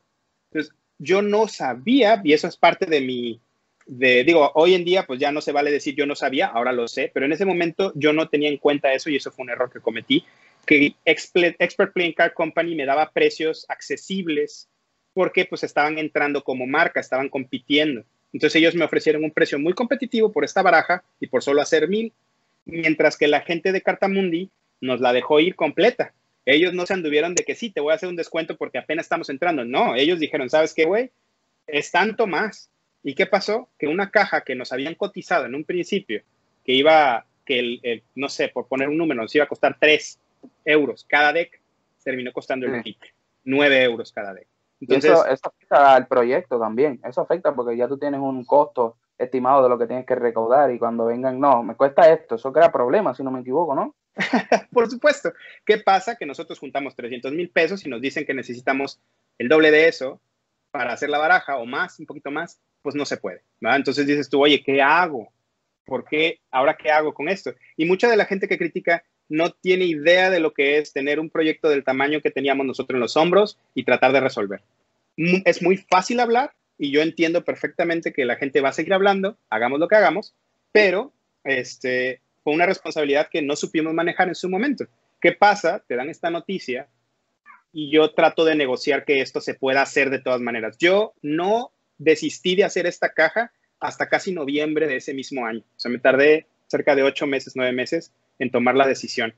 No, decir, no de no decir nada, sino de estar buscando que se hiciera con esta caja, porque yo no quería quedar mal con la gente y no representaba la calidad que yo quería hacer. Eso fue un error clave en todo esto. Mi terquedad de querer hacer la misma caja fue la que hizo que este proyecto llegara a donde llegó y donde está hoy en día, que es un proyecto que no está terminado. Entonces, ¿qué pasa? Hacemos eso, se arrastra el proyecto hasta septiembre, octubre, noviembre, por ahí, y yo no soy consistente con lo que estoy diciendo en Internet, ¿no? ¿Por qué? Porque quiero mantener la idea de que, de que se, se, va a resolver el problema, ¿no? Entonces, no puedo decir de que mentí tal cual, no. En su momento, cada vez que hablaba yo con Cartomundi, había algún nuevo desarrollo, había alguna nueva opción, había alguna nueva cosa que no habíamos intentado y que se iba a intentar. Y yo me fui, yo no tenía de otra, yo tenía que esperar a ver qué pasaba y a ver si Cartamundi me podía ayudar. Eso es todo. Y me fui sobre eso. Entonces, ¿qué pasó? Que me di cuenta que si tomaba la ruta de no hacer nada, pues entonces iba a tronar el asunto, ¿verdad? Me iba a ver muy mal y esto iba a quedar completamente mal. Entonces empecé a tratar de resolver el problema rediseñando la caja, cosa que tuve que mandar a rediseñar. No fue algo que yo pudiera ser así de decir, vamos a hacer la caja otra vez aquí, sino que fue algo que tuvimos que ver directamente con Cartamundi, fue algo que Cartamundi nos exigió para que ellos estuvieran en, así de decir, bueno, a ver si es cierto que si quieres hacer la baraja, ¿no? Que eso era algo que estaba siendo cuestionado en ese momento, por decir, oye, pues me decían ellos, vamos a imprimirlo así nada más y ya, la imprimimos con una caja normal como esta y listo. Y yo me negaba a hacerlo así. Entonces me dijeron, bueno, te vamos a apoyar, pero vamos a rediseñarla y queremos que busques opciones de materiales. Y entonces empecé a gastar dinero del proyecto en eso. Y también los costos de baraja subieron y hubo varios elementos alrededor del proyecto que fue lo que hicieron que cada vez fuera más complicado hacer las barajas y que empezamos nosotros con un pool de dinero para hacer esto y se fue disminuyendo cada vez más. Entonces, nosotros tomamos varias malas decisiones y esto, esto fue lo que hizo que empezáramos en esta espiral descendente con este proyecto. Pero te digo que este fue un proyecto que fue muy, muy controversial. Eventualmente resolveríamos algunas cosas y llegamos a algo mejor, que son mucho buenas noticias para ahora. Pero para no hundirnos en eso, en dos, esto, es, esto estoy hablando que esto está pasando en 2017 finales, inicios de 2018, o sea, hace dos años. Entonces, en 2018 está todo el torbellino de lo que no se está haciendo con esto, pero a la vez estamos terminando de hacer esto. Y yo tuve que tomar una decisión muy difícil que fue, oye, ¿sigo trabajando o me quedo estático hasta que resuelva esto otro? Y decidí continuar trabajando porque creo que manda el, mensaje correcto. Y creo que manda el mensaje de que no estamos scamming a nadie, no estamos robándonos el dinero de nadie, sino que estamos tratando de resolver el problema. Y digo, tengo que aceptar que no hemos sido lo más transparentes que se ha podido ni lo más comunicativos. ¿Qué, ¿Qué, sería mejor que haber estado paso a paso comentando las cosas todo el tiempo? esta es una plática que incluso ya he dado como un ejemplo de qué errores no cometer en, una, en algo que se llama Fuck Up Nights. Este, ¿cómo se llama? Eh, que es un evento, aquí este es un reconocimiento que me dieron de Fuck Up Nights, oh. precisamente sobre esto, sobre uno, un error y cómo hemos tratado de resolverlo, ¿no? Y se habla, son noches de emprendimiento en donde se hablan de los errores que, que se han cometido. Y pues bueno, básicamente empezamos nosotros cada vez que hacíamos una actualización de tratar de ver a ver qué más podíamos hacer para resolver esto, nos llegaban eh, mensajes de, amenazas de muerte, mensajes a mis familiares, este, andaban phishing, me hackearon PayPal un par de veces, o sea, de todo, de todo me llegaba porque la gente estaba muy enojada, ¿no? Entonces, digo, una vez más, no es por decir, ay, pobrecito de mí, me merezco toda la compasión del mundo. No, sabemos que la gente está enojada, sabemos que alguna consecuencia tenía que haber, pero también sabemos que pues no se presta para que nos estén haciendo algo de esta manera, ¿verdad? no, eh, todo tiene un límite, todo tiene un límite y yo digo que sí, ellos pues tendrán su derecho en molestarse, pero yo digo que la familia es la familia y lo, el negocio es negocio, son cosas que no se deben mezclar y hay gente que no entiende eso. Ellos no, primero que nada, pues los, somos humanos, cometemos errores y, ¿sabes? No es que está en tu, en tu pensar de hacer quedar mal a la gente, porque a nadie le gusta quedar mal, a nadie le gusta quedar mal. Y, pero yo pienso que eso de, de amenazas de muerte a la familia, ahí está un poco de más porque ellos no tienen ninguna culpa y topa, como dije, hay un límite, hay un límite, hay un límite y la gente tiene que respetar. Sí, fue algo, fue algo sorpresivo, la verdad es que yo no esperaba eso y, y fue una situación complicada también porque pues esto no hay manera de ocultarlo, todo el mundo en mi familia sabía que había ocurrido esto, algunas personas de mi familia trataron de apoyarme, lamentablemente por el monto que se requería no era tan sencillo, porque mucha gente me dice, bueno, pues pide prestado y ya, no es como que el banco está esperándome para darme el dinero tampoco. O sea, no funciona así la vida. Aparte, mi vida normal seguía transcurriendo. Digo, yo pues, me sigo haciendo viejo, ¿verdad? Y este, todos. Entonces, es difícil este, haber tenido una caída como esta y tratarse de recuperar. Pero lo, hasta cierto punto hemos tratado de salir adelante y creo que hemos hecho un buen trabajo en eso con los otros proyectos que hemos hecho y sin mencionar lo que estamos haciendo para resolver esta cuestión. Pero te digo, no no, ha quedado ahí, que eventualmente va a seguir tratando de buscar las formas de resolver. Yo sé que hay gente que dijo, no, esto ya no se hizo ni madres, ¿no? Pero, y hay gente que todavía sigue esperando esto. Y eso es alguna sorpresa que me gustaría darles algún día, que yo sé que va a ser más amarga que, que, este, que feliz, pero cumplir con esto, cerrar ese capítulo y poder decir, ok, sí la cagamos, pero ya, ya hicimos algo. Y quizá no es el momento todavía para decirlo. En este, me, me hubiera encantado traerte aquí toda la información de eso, pero lamentablemente no, no, no este, va a tener que ser en otra ocasión. Espero que cuando lo tenga podamos hablar y yo pueda hacer un anuncio así tal cual. Eso sí, lo que estoy prometiendo es que va a ser muy pronto, es algo que va a ocurrir. Entonces, para la gente que, que ya no tiene idea de qué onda con esto, que sepa que está ocurriendo algo y que va a pasar algo. Pero bueno, ¿qué pasa? 2018 ocurre todo esto, o sea, 2017 se fondea, 2018 está todo el torbellino de esto, de tratar de resolverlo, a la vez estoy trabajando esto, y ocurre a MCM el primero, y en el primer MCM... a eso iba a hablar yo, de, de la eh, a MCM, eso fue, eso fue como que, eso fue el boom, eso fue el boom de, como usted dijo al principio de la entrevista, eh, ha como que inspirado a varias personas. Si no me equivoco, este año iba a ser la primera Card Districon en México, que obviamente pues por el COVID todo se ha, todo se ha cancelado, esto del COVID ha cambiado todo. Pero yo pienso que ese AMCM fue como que, ok, si él, si él hizo esto, oye, me encantaría hacer esto. ¿Y cómo tú te sientes al haber este, visto que yo dije, oye, yo inspiré a todas estas personas, yo inspiré a, a, que, a, que, la gente hiciera, ok, vamos a hacer esto. ¿Cómo se siente haber sido, como dice, como, el que inició todo esto en, en México? En México. La verdad, digo, soy sincero, sí se siente bonito, es algo que, que no me esperaba yo. O sea, todo el mundo quiere dejar un granito de arena. Creo que indiscutiblemente el grano de arena que ha puesto Enigma se va a tener que hablar de aquí a lo que siga. Espero yo que cuando me muera la gente diga, ah, sí, existió Enigma, ¿verdad? Y, aquí en México y fue de los, de los actores principales en todo esto. Creo que hay actores que han dejado marcado algo muy bien. Entre ellos es indiscutible que eh, eh, Sextante Studio es uno de ellos, Enigma es otro y creo Mano Santa es otro. Esos son los tres actores principales que hay en México en este momento. Eh, son, son las tres marcas que han puesto y han hecho algo por la comunidad, al menos por separado y juntos, y que definitivamente quizá no todos a la vez, pero han, como te digo, han hecho algo que ha puesto a México en la vanguardia de algo, ¿sí? Sea por las personas que forman equipo, el equipo de esa, de, esa marca, o sea por el producto que se ha sacado, o sea por el trabajo que se ha hecho. Pero efectivamente estas tres marcas son, creo, el, el, la base de lo que existe hoy en día en México y en parte de Latinoamérica es la influencia que ha llegado de lo que hemos hecho. Este, y cada quien con sus cosas, ¿verdad? O no, no es que todos compartamos lo mismo, pero, pero sí te puedo decir que sí. Eh, se siente bonito, sí es algo que está padre, es algo que espero. Yo personalmente, Enigma siempre ha sido controversial. Eh, ya estoy acostumbrado a esta cuestión de que se hable bien de mí, pero también se hable mal. Entonces, realmente no es algo que voy a reprochar. Sé que hay en este momento todavía, cola que nos pisen, por supuesto.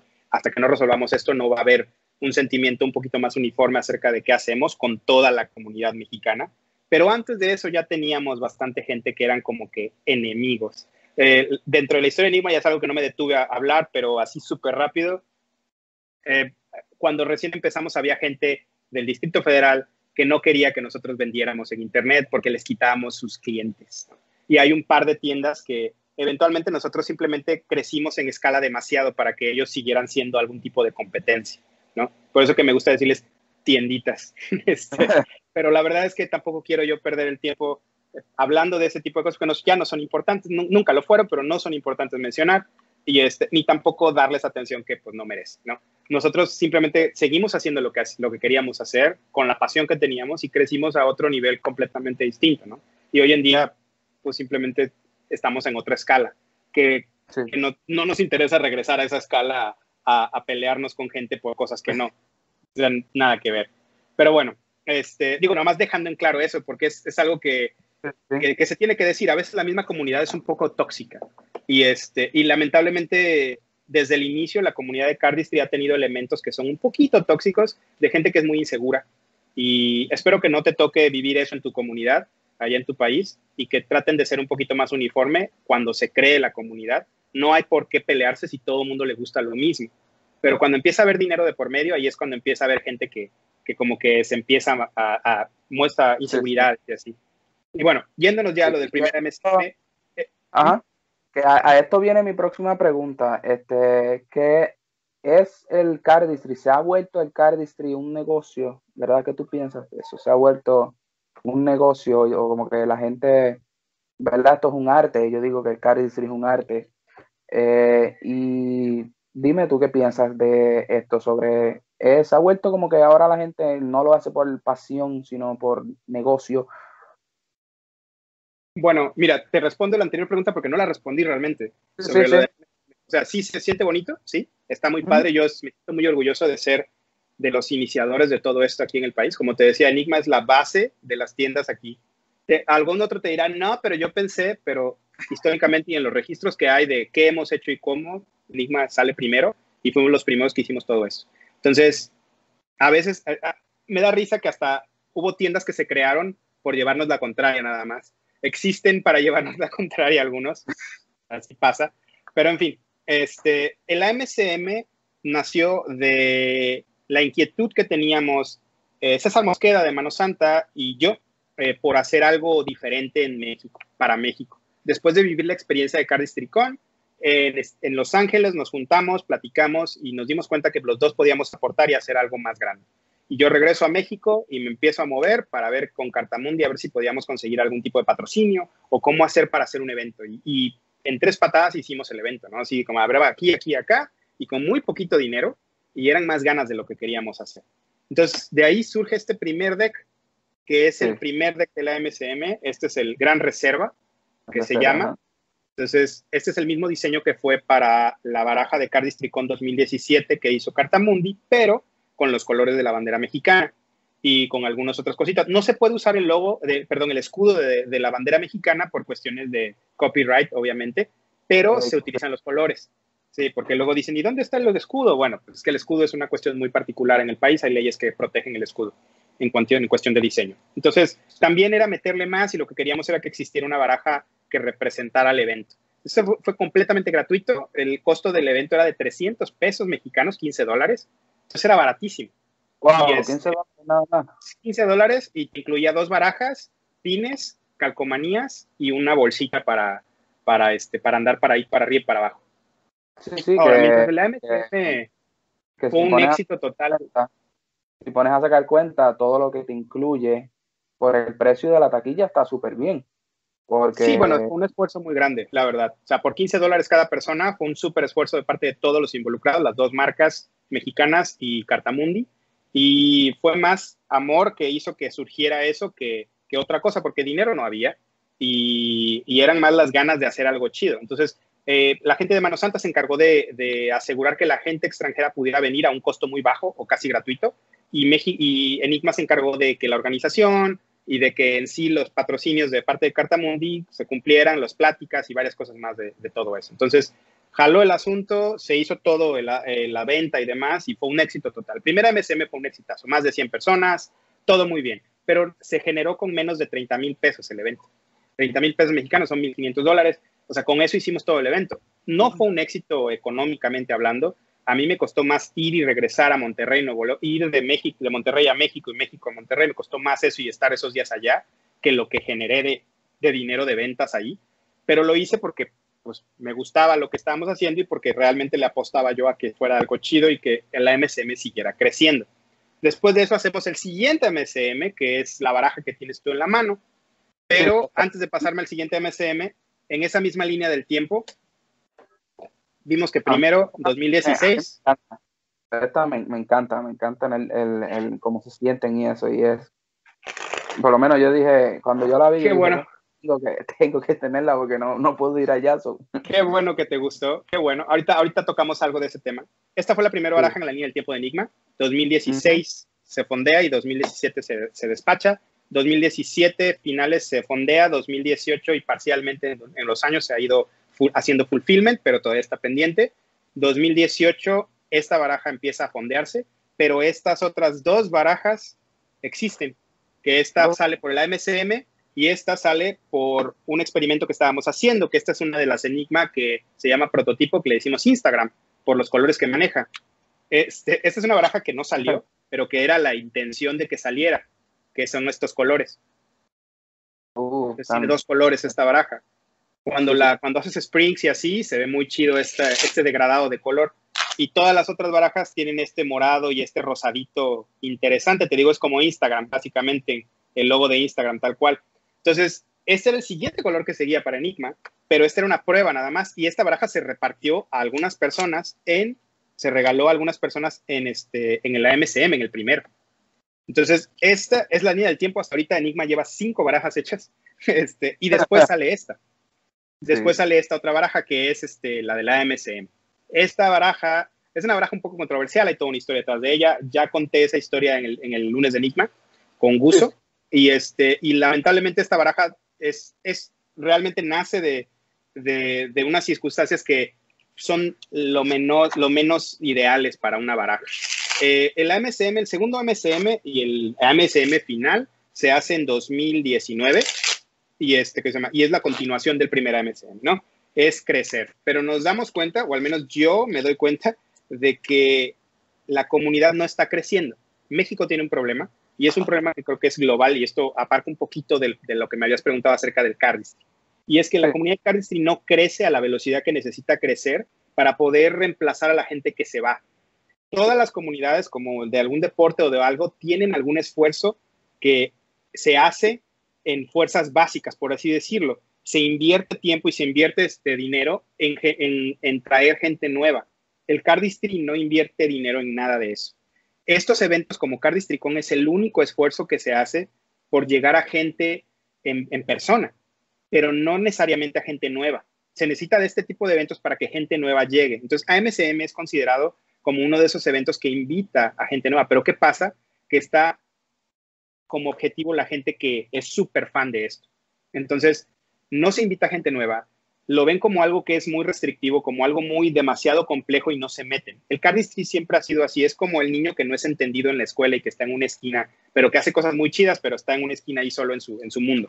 Entonces, así veo yo el cardistry. Lamentablemente, eh, es algo muy padre, sí es un arte, es algo que se ha ido desarrollando y ha seguido creciendo, pero que le ha hecho falta esto para poder llegar a más personas. Entonces, en mi opinión, no se está haciendo suficiente por reclutar nuevos, nuevos miembros de la, a la comunidad. O sea, ¿cuántos chavitos más chicos que tú conoces en tu país que estén haciendo cardistry?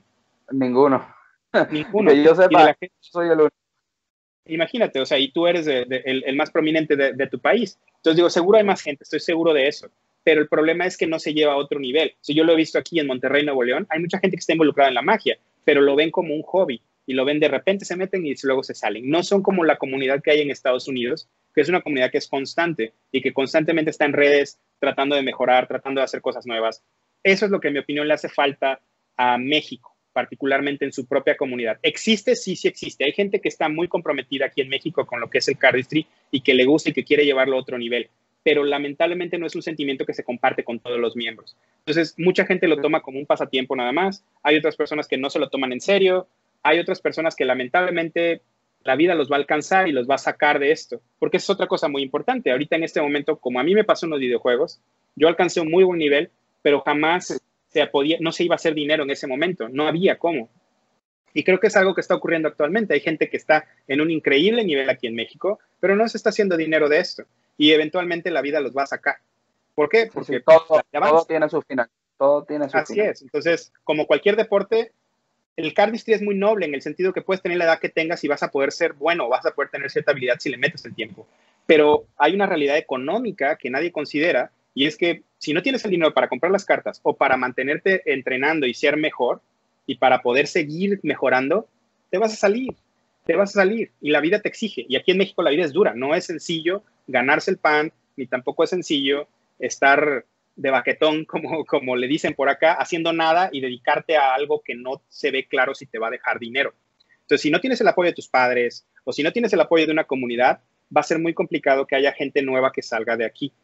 Entonces, por eso insisto que no hay un esfuerzo para reclutar más gente. Yo no estoy haciendo en este momento un esfuerzo muy grande por reclutar nuevas personas, para el cardistry particularmente, pero la misión de Enigma cambió hace unos años y este, pasamos de, yo no estoy enfocado 100% al cardistry, pues, y hay otras marcas que están más enfocadas al cardistry que tampoco están haciendo nada. Si tú observas en México qué está haciendo y quién está haciendo qué, no está pasando absolutamente nada este, relevante en la cuestión de captar nuevas personas, ¿no?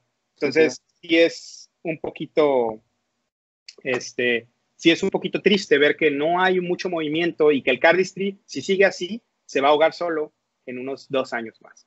Entonces, yo calculo que probablemente el cardistry, si no tiene un cambio considerable, esto del COVID no le está ayudando para nada. Solito el impulso que lleva, no creo que le dure más de dos, tres años más para la gente que está actualmente en Cardistry. Si no entra gente nueva, va a ser muy complicado. La gente que está en Estados Unidos va a seguir y esto va a seguir. Sin duda, las barajas de marca que conocemos, como se mueven y como lo hacen, lo van a seguir haciendo, pero es una burbuja. Somos un nicho de mercado muy pequeñito y está súper especializado.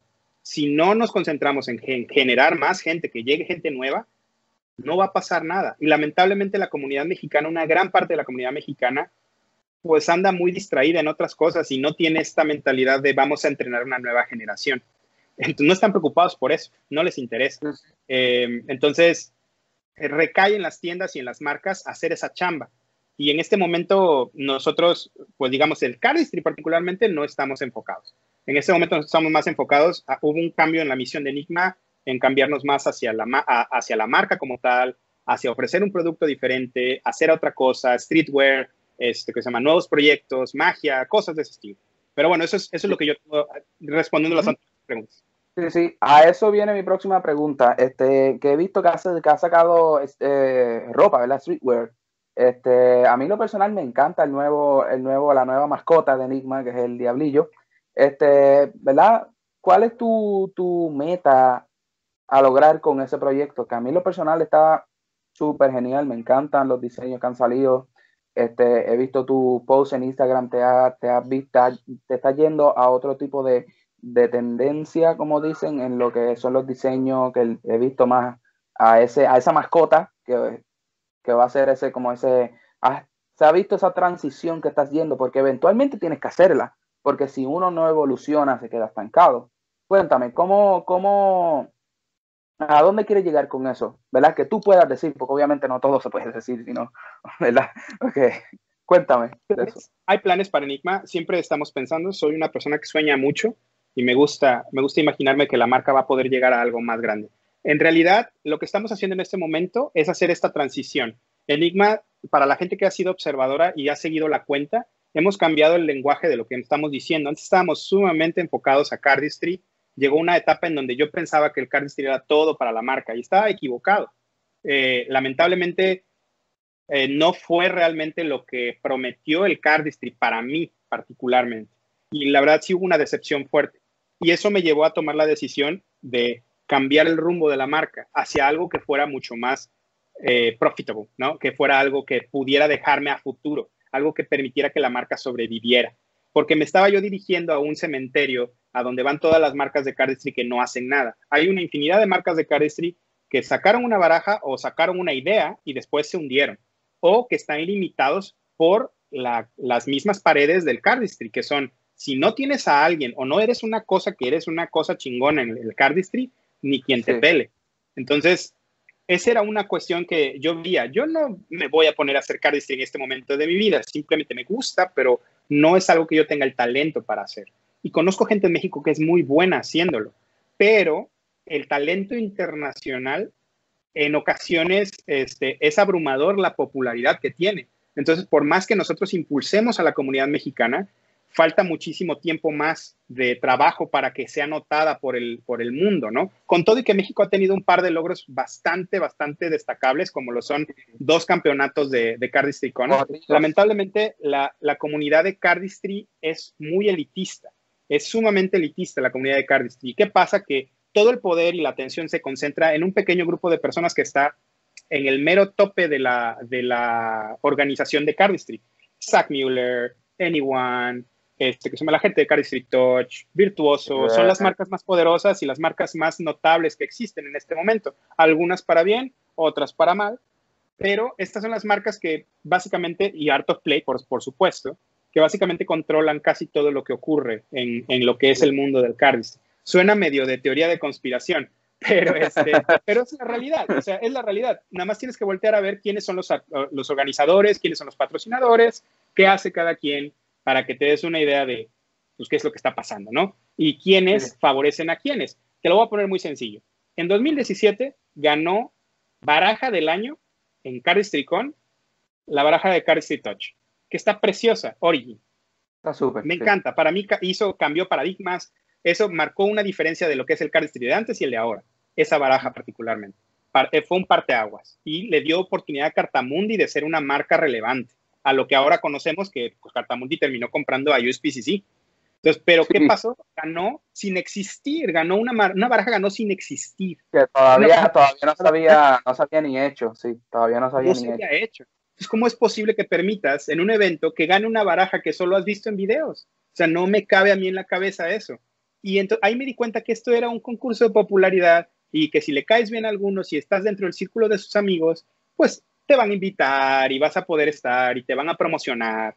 Y he visto que eso es algo que está muy marcado en la comunidad de cardistry y es algo que existe en casi todas las actividades, ¿no? Pero algunos círculos son más, eh, digamos, bien, le dan la bienvenida a nuevos miembros de manera más sencilla. En el mundo del cardistry tienes que ser bueno en el cardistry y el producto que, que haces tiene que ser muy bueno para que seas parte de esa elite.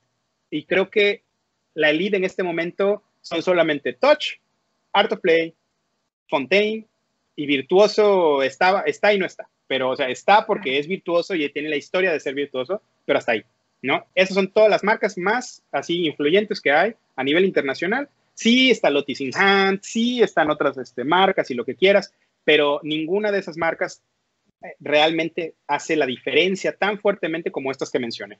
Entonces, estas son las que llevan, estas tres marcas son las que llevan las riendas de hacia dónde va esto, quién entra al círculo del cardistry, quién sí la va a hacer en negocios, con quién hago colaboraciones, ellos son los que marcan la diferencia. Y luego está la cuestión de, este, del mercado del cardistry y el público que consume las barajas. Y estamos en este momento viviendo en una burbuja que se está inflando muy rápidamente y que es muy rápido. Toda la semana sale dos, tres, cuatro diseños nuevos de cardistry.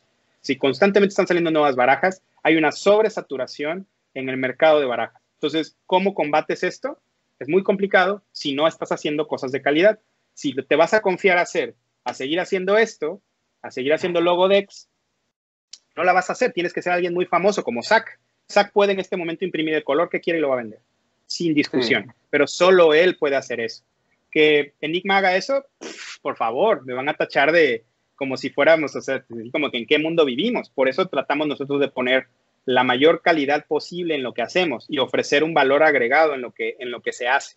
Pero actualmente eso es lo que está sufriendo el, el Entonces está en este problema de, de, que es un círculo muy cerrado eh, para subir y aparte está moviéndose muy rápido en productos. Entonces esa es una fórmula que es directo a explotar. Así como en el Estados Unidos el mercado de las casas explotó, la burbuja de, del, mercado de casas y de terrenos y demás explotó y fue una crisis tremenda que hubo en Estados Unidos. De la misma manera, si seguimos por este camino, las barajas va a explotar también.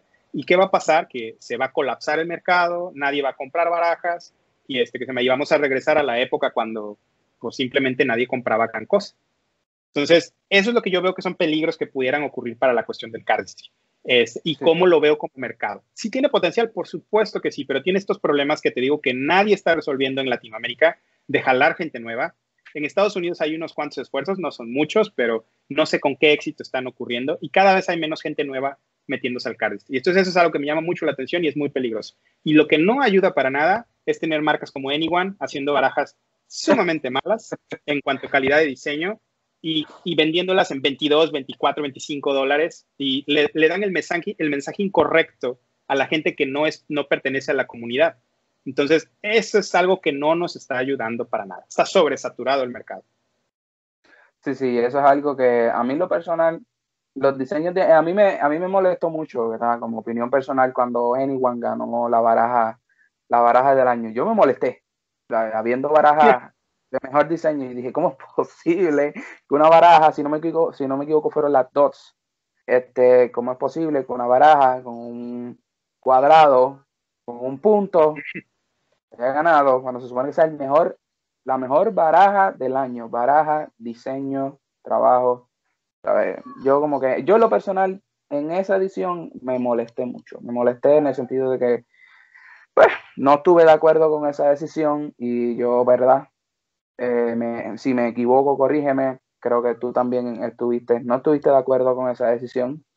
Y de verdad que, pues, eh, eh, tienes razón en eso. El cardistry se ha convertido en algo de que si no eres famoso, si no te llevas bien con estas personas, no vas a poder estar en el tope.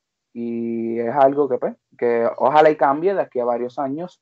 ¿Y tú crees que haciendo, yendo a estos nuevos horizontes, como estás haciendo la ropa, los famosos cardistry tips que a mí me encantan, ¿verdad? Yo, tú pones en tu Instagram cosas que, eh, cosas que, ¿verdad?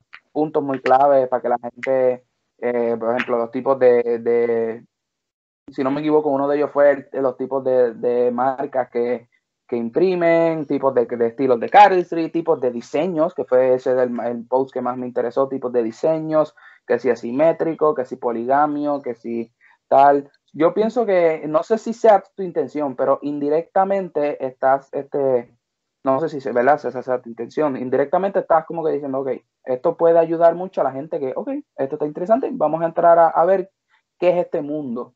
Y, eh, ¿verdad? Corrígeme si estoy equivocado en eso. Es precisamente esa la intención. O sea, eh, el cambio que hubo de dirección de Enigma fue para poder atraer más gente a lo que es Enigma como tal y al mundo que pertenece y de dónde nació Enigma.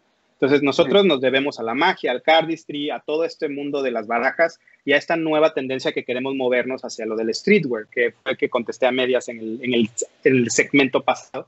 Pero la intención del streetwear es poder atacar a este mercado, eh, a este nuevo mercado desde otro, desde otro punto, de un punto que es quizá más atractivo para ellos, porque quizá no se van a atrever a comprar una baraja con un diseño como este, pero quizá les, les, les, agrade más la, la camisa les agrade más el personaje que estamos ahí este, promoviendo, les agrade más algo que, algo que es mucho más sencillo para ellos entender. El streetwear es una corriente que es particularmente eh, muy caprichosa en cuanto a cómo se mueven precios y cómo se mueven sus clientes, pero que lo que me gusta mucho del streetwear es que crea clientes muy leales, crea gente que realmente son fans de la marca, dicen, no manches, esto está súper chido lo que hacen.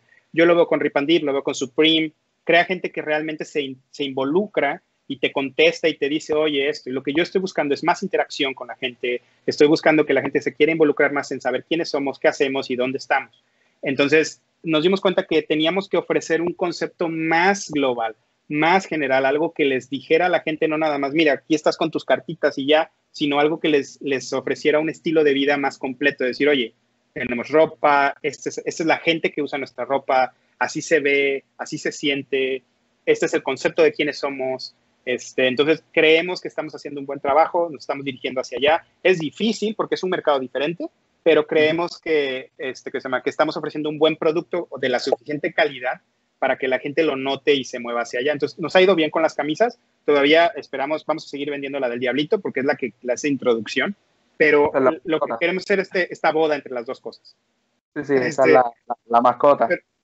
Sí, pero si el Diablito es la mascota y tal cual lo dije hace mucho, de que esta es nuestra nueva mascota, queremos eh, darle para adelante con este asunto del Diablo. Tenemos ahorita cinco diseños diferentes del Diablo. Eh, bueno, esta, esta no es, esta que traigo es otra camisa, que no ha salido tal cual, pero es la de la que es este, ¿cómo es? Uh, es como un graffiti. Sí. esta no la hemos sacado oficialmente para vender porque el mercado todavía está en transición de lo que hacemos. Este año esperamos cerrarlo llegando a los 7000 followers, vamos a ver cómo nos va, este, porque estamos básicamente intercambiando followers de Cardistry por followers nuevos, ¿no? Followers que les interesa más este tipo de contenido que estamos haciendo, que es contenido más, mucho más pensado. O sea, todo esto de, oye, ¿sabías eh, cosas nuevas sobre barajas, diseño, el mercado de las mismas barajas? Son cosas que discutimos en los en vivos, pero que nadie platica y que todo el mundo sabe que existe, pero nadie comenta, ¿no? Entonces queríamos ser los primeros en abrir el tema y decir, vamos a platicar. Nadie en la comunidad internacional está platicando estos temas, nadie había hecho este tipo de contenido. Nosotros fuimos los primeros en estar haciendo estos carruseles de información. Y es difícil hacerlos porque hay que pensar un buen tema y no solo pensarlo, sino saber. O sea, yo afortunadamente me metí en esto hace muchísimo, entonces tengo al menos 14 años de experiencia en esto. Entonces, de que tengo la, bata para poder hablar al respecto, la tengo. Entonces, eso creo que me avala un poco y por eso la gente no cuestiona lo que digo. No que, no que no tenga razón o no que no siempre tenga la razón, pero vamos, o sea, al menos tiene un peso el tipo de post que hacemos. Y la verdad se nota en el resultado. Sabemos que la gente salva y guarda la información, nos comenta, nos mandan mensajes y hay un montón de interacción con ese tipo de posts lamentablemente hacemos muchos, o sea, es difícil hacer posts de esta calidad, entonces vamos a tratar de limitarlo a un post de este tipo por semana y hacer estos otros tipos de posts que estamos haciendo en donde promovemos más nuestra propia marca, que esa es otra cosa, otro cambio que ha habido. Ahorita Instagram es casi, casi todos Enigma nada más, ya no estamos hablando de otras marcas, porque nos dimos cuenta también de eso, que queríamos mover marcas nuestras, queríamos mover a Jolote, queríamos mover Enigma, queríamos mover a MCM, y no queríamos este, seguir promoviendo barajas de otras personas con las que no estamos de acuerdo en el tipo de diseño que hacen, ¿no? ¿Por qué voy a promover Fontaine si no me encanta lo que hace al 100%? ¿Por qué voy a promover Anyone cuando Anyone, pues, o sea, a mí que me ha dado Anyone y nos voltea a ver, ¿no? Por decir algo. Entonces, pues, también es, es una cuestión ahí de que dices tú, bueno, ¿cómo le hacemos para que se hable de nuestra marca? Si no hablamos nosotros, nadie más va a hablar de nosotros, ¿no? Y sabemos también que, que, que es un cambio que va a tomar tiempo. Entonces, estamos apostándole a este año a hacer esta transición y esperemos 2021 ya tener todo lo que necesitamos. Pero si no se dieron cuenta, borramos, no borramos, pero archivamos la gran mayoría de posts que teníamos y ahora dejamos una nueva imagen de lo que se está poniendo ahí, ¿no? Y entonces estamos sacando contenido poco a poquito, diario hay contenido este, nuevo, eh, hay, hay contenido muy particular, ahorita estamos, es un post, son fotografías o cosas de Cardistry o cosas de magia, y un post es un post gráfico, ya sea alguna gráfica que estamos haciendo nueva de experimentación, experimental, o bien, y, uno, uno a la semana de informático, de decir una frase o algo informativo sobre el mundo de las barajas. Pero sí, esa es nuestra nueva dirección. Y bueno, y para cerrar, este, esta pregunta la hago mayormente a nivel personal, personal tuyo en el sentido de esto del cardistry. ¿Qué, cómo, ¿Cómo se ve Héctor de Enigma Playing Cards de aquí a tres años? ¿Cómo, cómo te ves tú? Con, porque has logrado algo, mira, de ser, de ser uno de los, como uno dice, uno de los padres, me atrevo a decir uno de los padres de la comunidad de Cardistry en México, ¿verdad? Este, al ir creciendo, porque la mayoría de la gente se inspira en ti o, o o entran a este mundo del cardistry porque vieron un video de Enigma, este, de alguna forma eh, influyeron en, en, que están aquí metidos la, este, la comunidad de cardistry latinoamericana ha sido influenciada, ¿verdad? Este, eh, por ti. ¿Cómo te ves tú en, de aquí a varios años, eh, ¿verdad? Como persona, como tú quieras decirlo. Bueno, pues la verdad, muy halagado por lo que dices. Muchas gracias. Este, la verdad, se oye muy bonito. padre de esto, pues, eh, tuve la fortuna de, de, estar al principio en esto metido y tuve la fortuna también de moverme rápido y querer hacer algo. Creo que lo que hemos construido pues no fue casualidad, le echamos mucho trabajo, ha sido mucho tiempo. Eh, me encanta lo que hago, esto es algo, es una pasión. En esto me veo reflejado hace cinco años, cuando me preguntaban qué quería hacer, yo lo único que quería hacer era hacer una baraja. Eso es todo lo que quería hacer. No quería hacer más. no había más en el tanque, yo no sabía más, no veía, no tenía una visión. Hoy en día hay, hay una intención muy fuerte, no sé si pueda decir qué, porque son medio secretos esos planes, pero hoy en día me atrevo a decir que somos la marca de, de barajas aquí en México, somos los productores de barajas más influyentes que hay y los más exitosos con todo y fracasos que hemos tenido, como este, pero somos los más exitosos en, el sentido de todo lo que hemos producido, la cantidad de barajas que llevamos y cuáles hemos influenciado. Poca gente te va a decir, pero hemos influenciado cuatro, cinco proyectos más o menos que son de otras marcas. Y no los voy a mencionar, pero ellas saben quiénes son, en qué les hemos ayudado en sus campañas de Kickstarter, les hemos ayudado a rediseñar sus barajas, les hemos ayudado a que encuentren quién les va a producir. Y no es por, no a todas estas marcas les estoy diciendo esto como para chingarlas, pero, pero a, las, a la que le quede el saco, que le quede, ¿no? Pero lo hemos hecho porque queremos que esta comunidad crezca, ¿no? Hay algunas de estas partes de la comunidad que han sido muy agradecidas con nosotros y que realmente devuelven y, están involucradas, ¿no? Y siguen su camino muy bien. Pero hay otras partes que pues simplemente como todo en la vida, pues no salieron como, como debía de salir. Sí nos hemos involucrado en todo. Sí es algo que queremos dejar huella. Este, yo creo que aquí en cinco años, yo nunca me imaginé todo esto, pero de aquí a unos cinco años Enigma eh, va a seguir siendo el productor más grande de barajas aquí en México. Espero el más exitoso también. Este, si hay competencia, qué mejor que haya competencia, porque eso quiere decir que esto está creciendo, si hay más gente que esté compitiendo con nosotros, pero si no, al menos me gustaría ser el que esté haciendo este esfuerzo por traer gente nueva.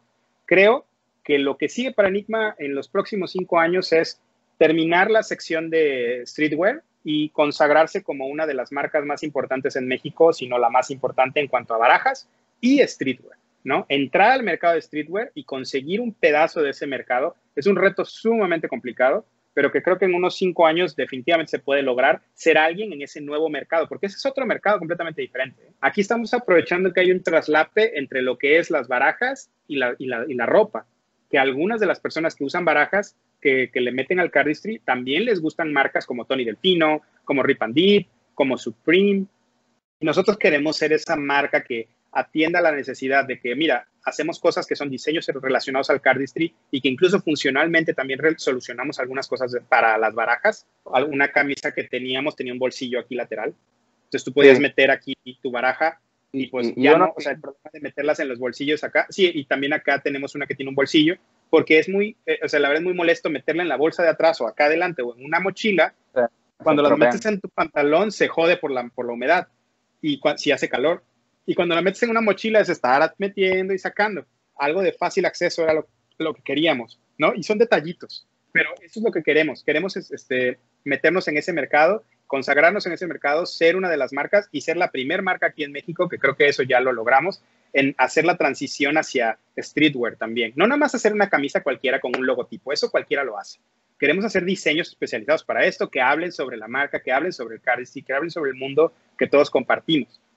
Y, por supuesto, ser el productor y aquí ser el centro, el hub de las barajas, poder seguir ayudando gente, poder seguir haciendo nuevos proyectos y definitivamente establecernos como el productor de barajas. Ya no nada más hacer nuestras propias barajas, sino ser el productor de barajas más grande aquí en, el país. Y que, ¿por qué no?, en Latinoamérica. Pero son sueños grandes, sí, es, soñar en grande, de eso se trata, pero creo que son bastante alcanzables con el trayecto y la, la fama que ya tenemos. Falta obviamente que pues la comunidad acepte que nosotros trabajemos y que crezca la comunidad también. Pero bueno, de eso nos vamos a encargar en los siguientes años. Sí, sí, este, pues nada, de verdad que yo creo que todo ya está hablado. Quiero darte las gracias de verdad por haber accedido a esta entrevista. Para mí es un honor, de verdad, poder este, tener esta plática contigo, ya que yo en lo personal, pues, soy, me gusta, me gusta lo, lo que haces, tu marca, y con todo y controversia, porque hay que ser honesto, con todo y controversia, a mí en lo personal me gusta mucho, porque es, yo en lo personal, este, soy una persona que apoya mucho este, lo, lo, lo latino, lo nuestro, y pienso que, que la comunidad latina tiene que, puede y va a hacerse sentir. Y qué mejor forma, ¿verdad? Que, que con todo el grano de arena, que tú has puesto, este, con todo el grano de arena que cada cual ha, ha, puesto. Y esta es mi intención con estos podcasts que estoy haciendo. Y es que la gente vea, ¿verdad? Que hay gente, en la, que hay Cardis en la comunidad latina, que hay gente como tú, como este Fede, que lo entrevisté, fue la primera entrevista, un Cardis de Uruguay muy bueno. Y esta es mi intención, que la gente, que la gente vea que hay gente que le apasiona esto, que, que le gusta, que hace eventos y que va a ser algo que va a ayudar mucho a la comunidad. Y de verdad que te agradezco por, por acceder a la entrevista y espero que esta sea, esta no sea ni la primera ni la última. Gracias. Este, sí, yo te prometo que cuando tenga noticias más sólidas acerca de qué está pasando para resolver esto, te voy a comentar para que lo platiquemos y llegue a la comunidad. Sabemos que tenemos una deuda muy grande con, con toda la comunidad, no es algo de lo que estemos escapando. Cualquier otra persona yo hubiera desaparecido. Hay varios casos lamentables dentro de la comunidad de Kickstarter en donde mucha gente desaparece y ya, no pasa nada, se desaparecen y no ocurrió nada. Nosotros hemos seguido trabajando y hemos tratado y hemos arrastrado esto y hemos tratado de resolverlo. Todos estos años hemos tratado de hacer cosas. La gente cercana a mí sabe que hemos estado haciendo eso. Yo sé que a muchos no les va a importar si cercana a mí esa gente sabe o no sabe porque no los toca a ellos. Este, y como no ven acción, pues entonces realmente cuestionan todo y están en su derecho. Creo que creo que va a ser una sorpresa agradable para ellos cuando podamos decidir hablar al respecto. En este momento estamos en una política de cero noticias, a menos que sea algo que ya esté, ¿no? Como cuando lo hicimos en el primer momento cuando pudimos hacer el fulfillment de unas cuantas órdenes con esta baraja, lo hicimos, porque ya hicimos el fulfillment de las órdenes de un deck, de casi todas, este, que se llama, digo, faltan obviamente, por eso es que la gente sigue molesta, este, pero cuando haya noticias al respecto, que las va a haber, ¿verdad? Y aquí lo estoy haciendo y lo estoy diciendo públicamente para que quede aquí un récord de que va a ocurrir. Yo sé que no hay, o sea, quisiera aprovechar este momento para que la gente sepa que no es sencillo arrastrar un error como este ni tratar de resolverlo. No es algo que truenen los dedos y ya pase hay muchas cosas que han ocurrido, es complicado, es algo que ha tenido un impacto en la marca lamentablemente y que sé que no refleja bien, pero esa es una responsabilidad muy grande que yo estoy tratando de reparar y que va a ser reparada. Yo sé que para muchos mi palabra en este momento no ha de valer nada, por decir, otra vez, sí va a seguir hablando y tiene dos años que no lo ha resuelto. Por eso es que queremos hablar con acciones, más allá de seguir yo hablando y diciendo. Pero ¿cómo no aprovechar una oportunidad como esta para poder dejar en claro esa situación? ¿no? Se va a resolver, vamos a, a hablar al respecto más a detalle cuando ya se pueda, quiero hacerlo aquí para que la gente que está, que te ve y que te, que te sigue sepa qué va a ocurrir y tenemos algo preparado especial para la comunidad que específicamente se sintió traicionada por todo esto. Algo también, nada más para antes de cerrar, este, uh -huh. de los agradecimientos y demás, recordarles a todos que Kickstarter no es una tienda y va a haber gente que se va a triggerear con este comentario, pero Kickstarter no es una tienda para nadie, no nada más para mí, ni para el vecino, ni para ti. No es una tienda para absolutamente ningún proyecto, porque no lo es. Les recomiendo que chequen bien qué es Kickstarter, cómo funciona, por qué funciona, cómo funciona, antes de que se molesten porque yo diga que no es una tienda, porque eso es algo que me han hecho saber. Pero este, Kickstarter no es una tienda, ¿no? Eh, los proyectos tienen riesgos, se pueden o no se pueden, y hay proyectos que simplemente dicen, no se logró, no siento, bye a diferencia de esos proyectos, nosotros hemos dado la cara y hemos seguido tratando de que esto se logre. Entonces, ahí hay una cosa muy particular que me gustaría que la gente se detenga a pensar nada más en eso y lo vamos a volver a decir cuando sea el momento adecuado para decirlo. Ya dicho todo esto, quisiera agradecerte por la oportunidad de hablar aquí. Muchísimas gracias. Este, esto uh -huh. está bien padre que lo hagas. Creo que esto es súper importante que la gente sepa la historia de quiénes somos, qué hacemos, este, cómo vamos a seguir haciendo y que si hay gente que, que, quiere hacer algo, sepa quién se puede acercar. Algo que me gustaría dejar aquí claro también es que si ustedes tienen algún diseño que quieran hacer, quieran jugar, quieran ver qué onda con todo eso, como tú en algún momento te acercaste a mí, son completamente libres de hacerlo. Yo aquí les puedo comentar, decir y hacer y todo lo que quieran hacer con esto. Podemos darle una checada a su diseño y demás. No soy el máster a nivel internacional de esto, pero ya tengo algo de trabajo hecho que creo que habla por mí que puede, puede, puedo ayudarlo. Ya tuve experiencias tanto positivas como negativas, como ya discutimos aquí, para que ustedes no cometan el mismo error que yo cometí. Entonces, este, y puedan también aprovechar lo que yo he hecho y puedan sacar adelante todo esto, ¿no? Em, creo que por ahí eh, sería todo. Entonces, son libres. Si me quieren mandar algún mensaje, si tienen algún diseño que quieran compartir conmigo, adelante, háganlo. Yo con todo gusto les doy feedback de todo eso. Y pues, pues nada más. Creo por ahí Sería todo de mi parte entonces. Quiero darte las gracias, ¿verdad? Y nuevamente a las personas que están viendo esto, voy a dejar, como siempre, los enlaces a las cuentas de, ¿ver? de la persona que se está entrevistando. Voy a dejar el enlace de Enigma Cards para que vayan y chequen su contenido. Es increíble, de verdad que esta baraja se ve sencilla, pero es que el acabado, yo llevo, ¿cuánto fue? ¿Cuándo fue que salió esta baraja? Yo la compré esta hace como dos años, creo yo. Tres. 2019. 2019 salió la baraja.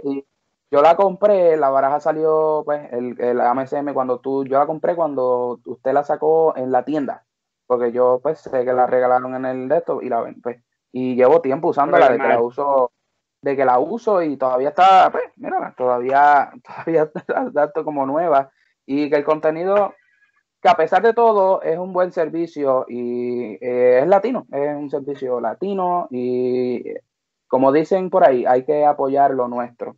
Y nada, quiero darte las gracias nuevamente. Como siempre, pues, voy a dejar los enlaces eh, a, la cuenta de Héctor, a la cuenta de Enigma Cards y a mi cuenta para que chequen el contenido. Y nada, eso ha sido prácticamente todo. Nos veremos en el próximo episodio. Muchas gracias. ¿eh?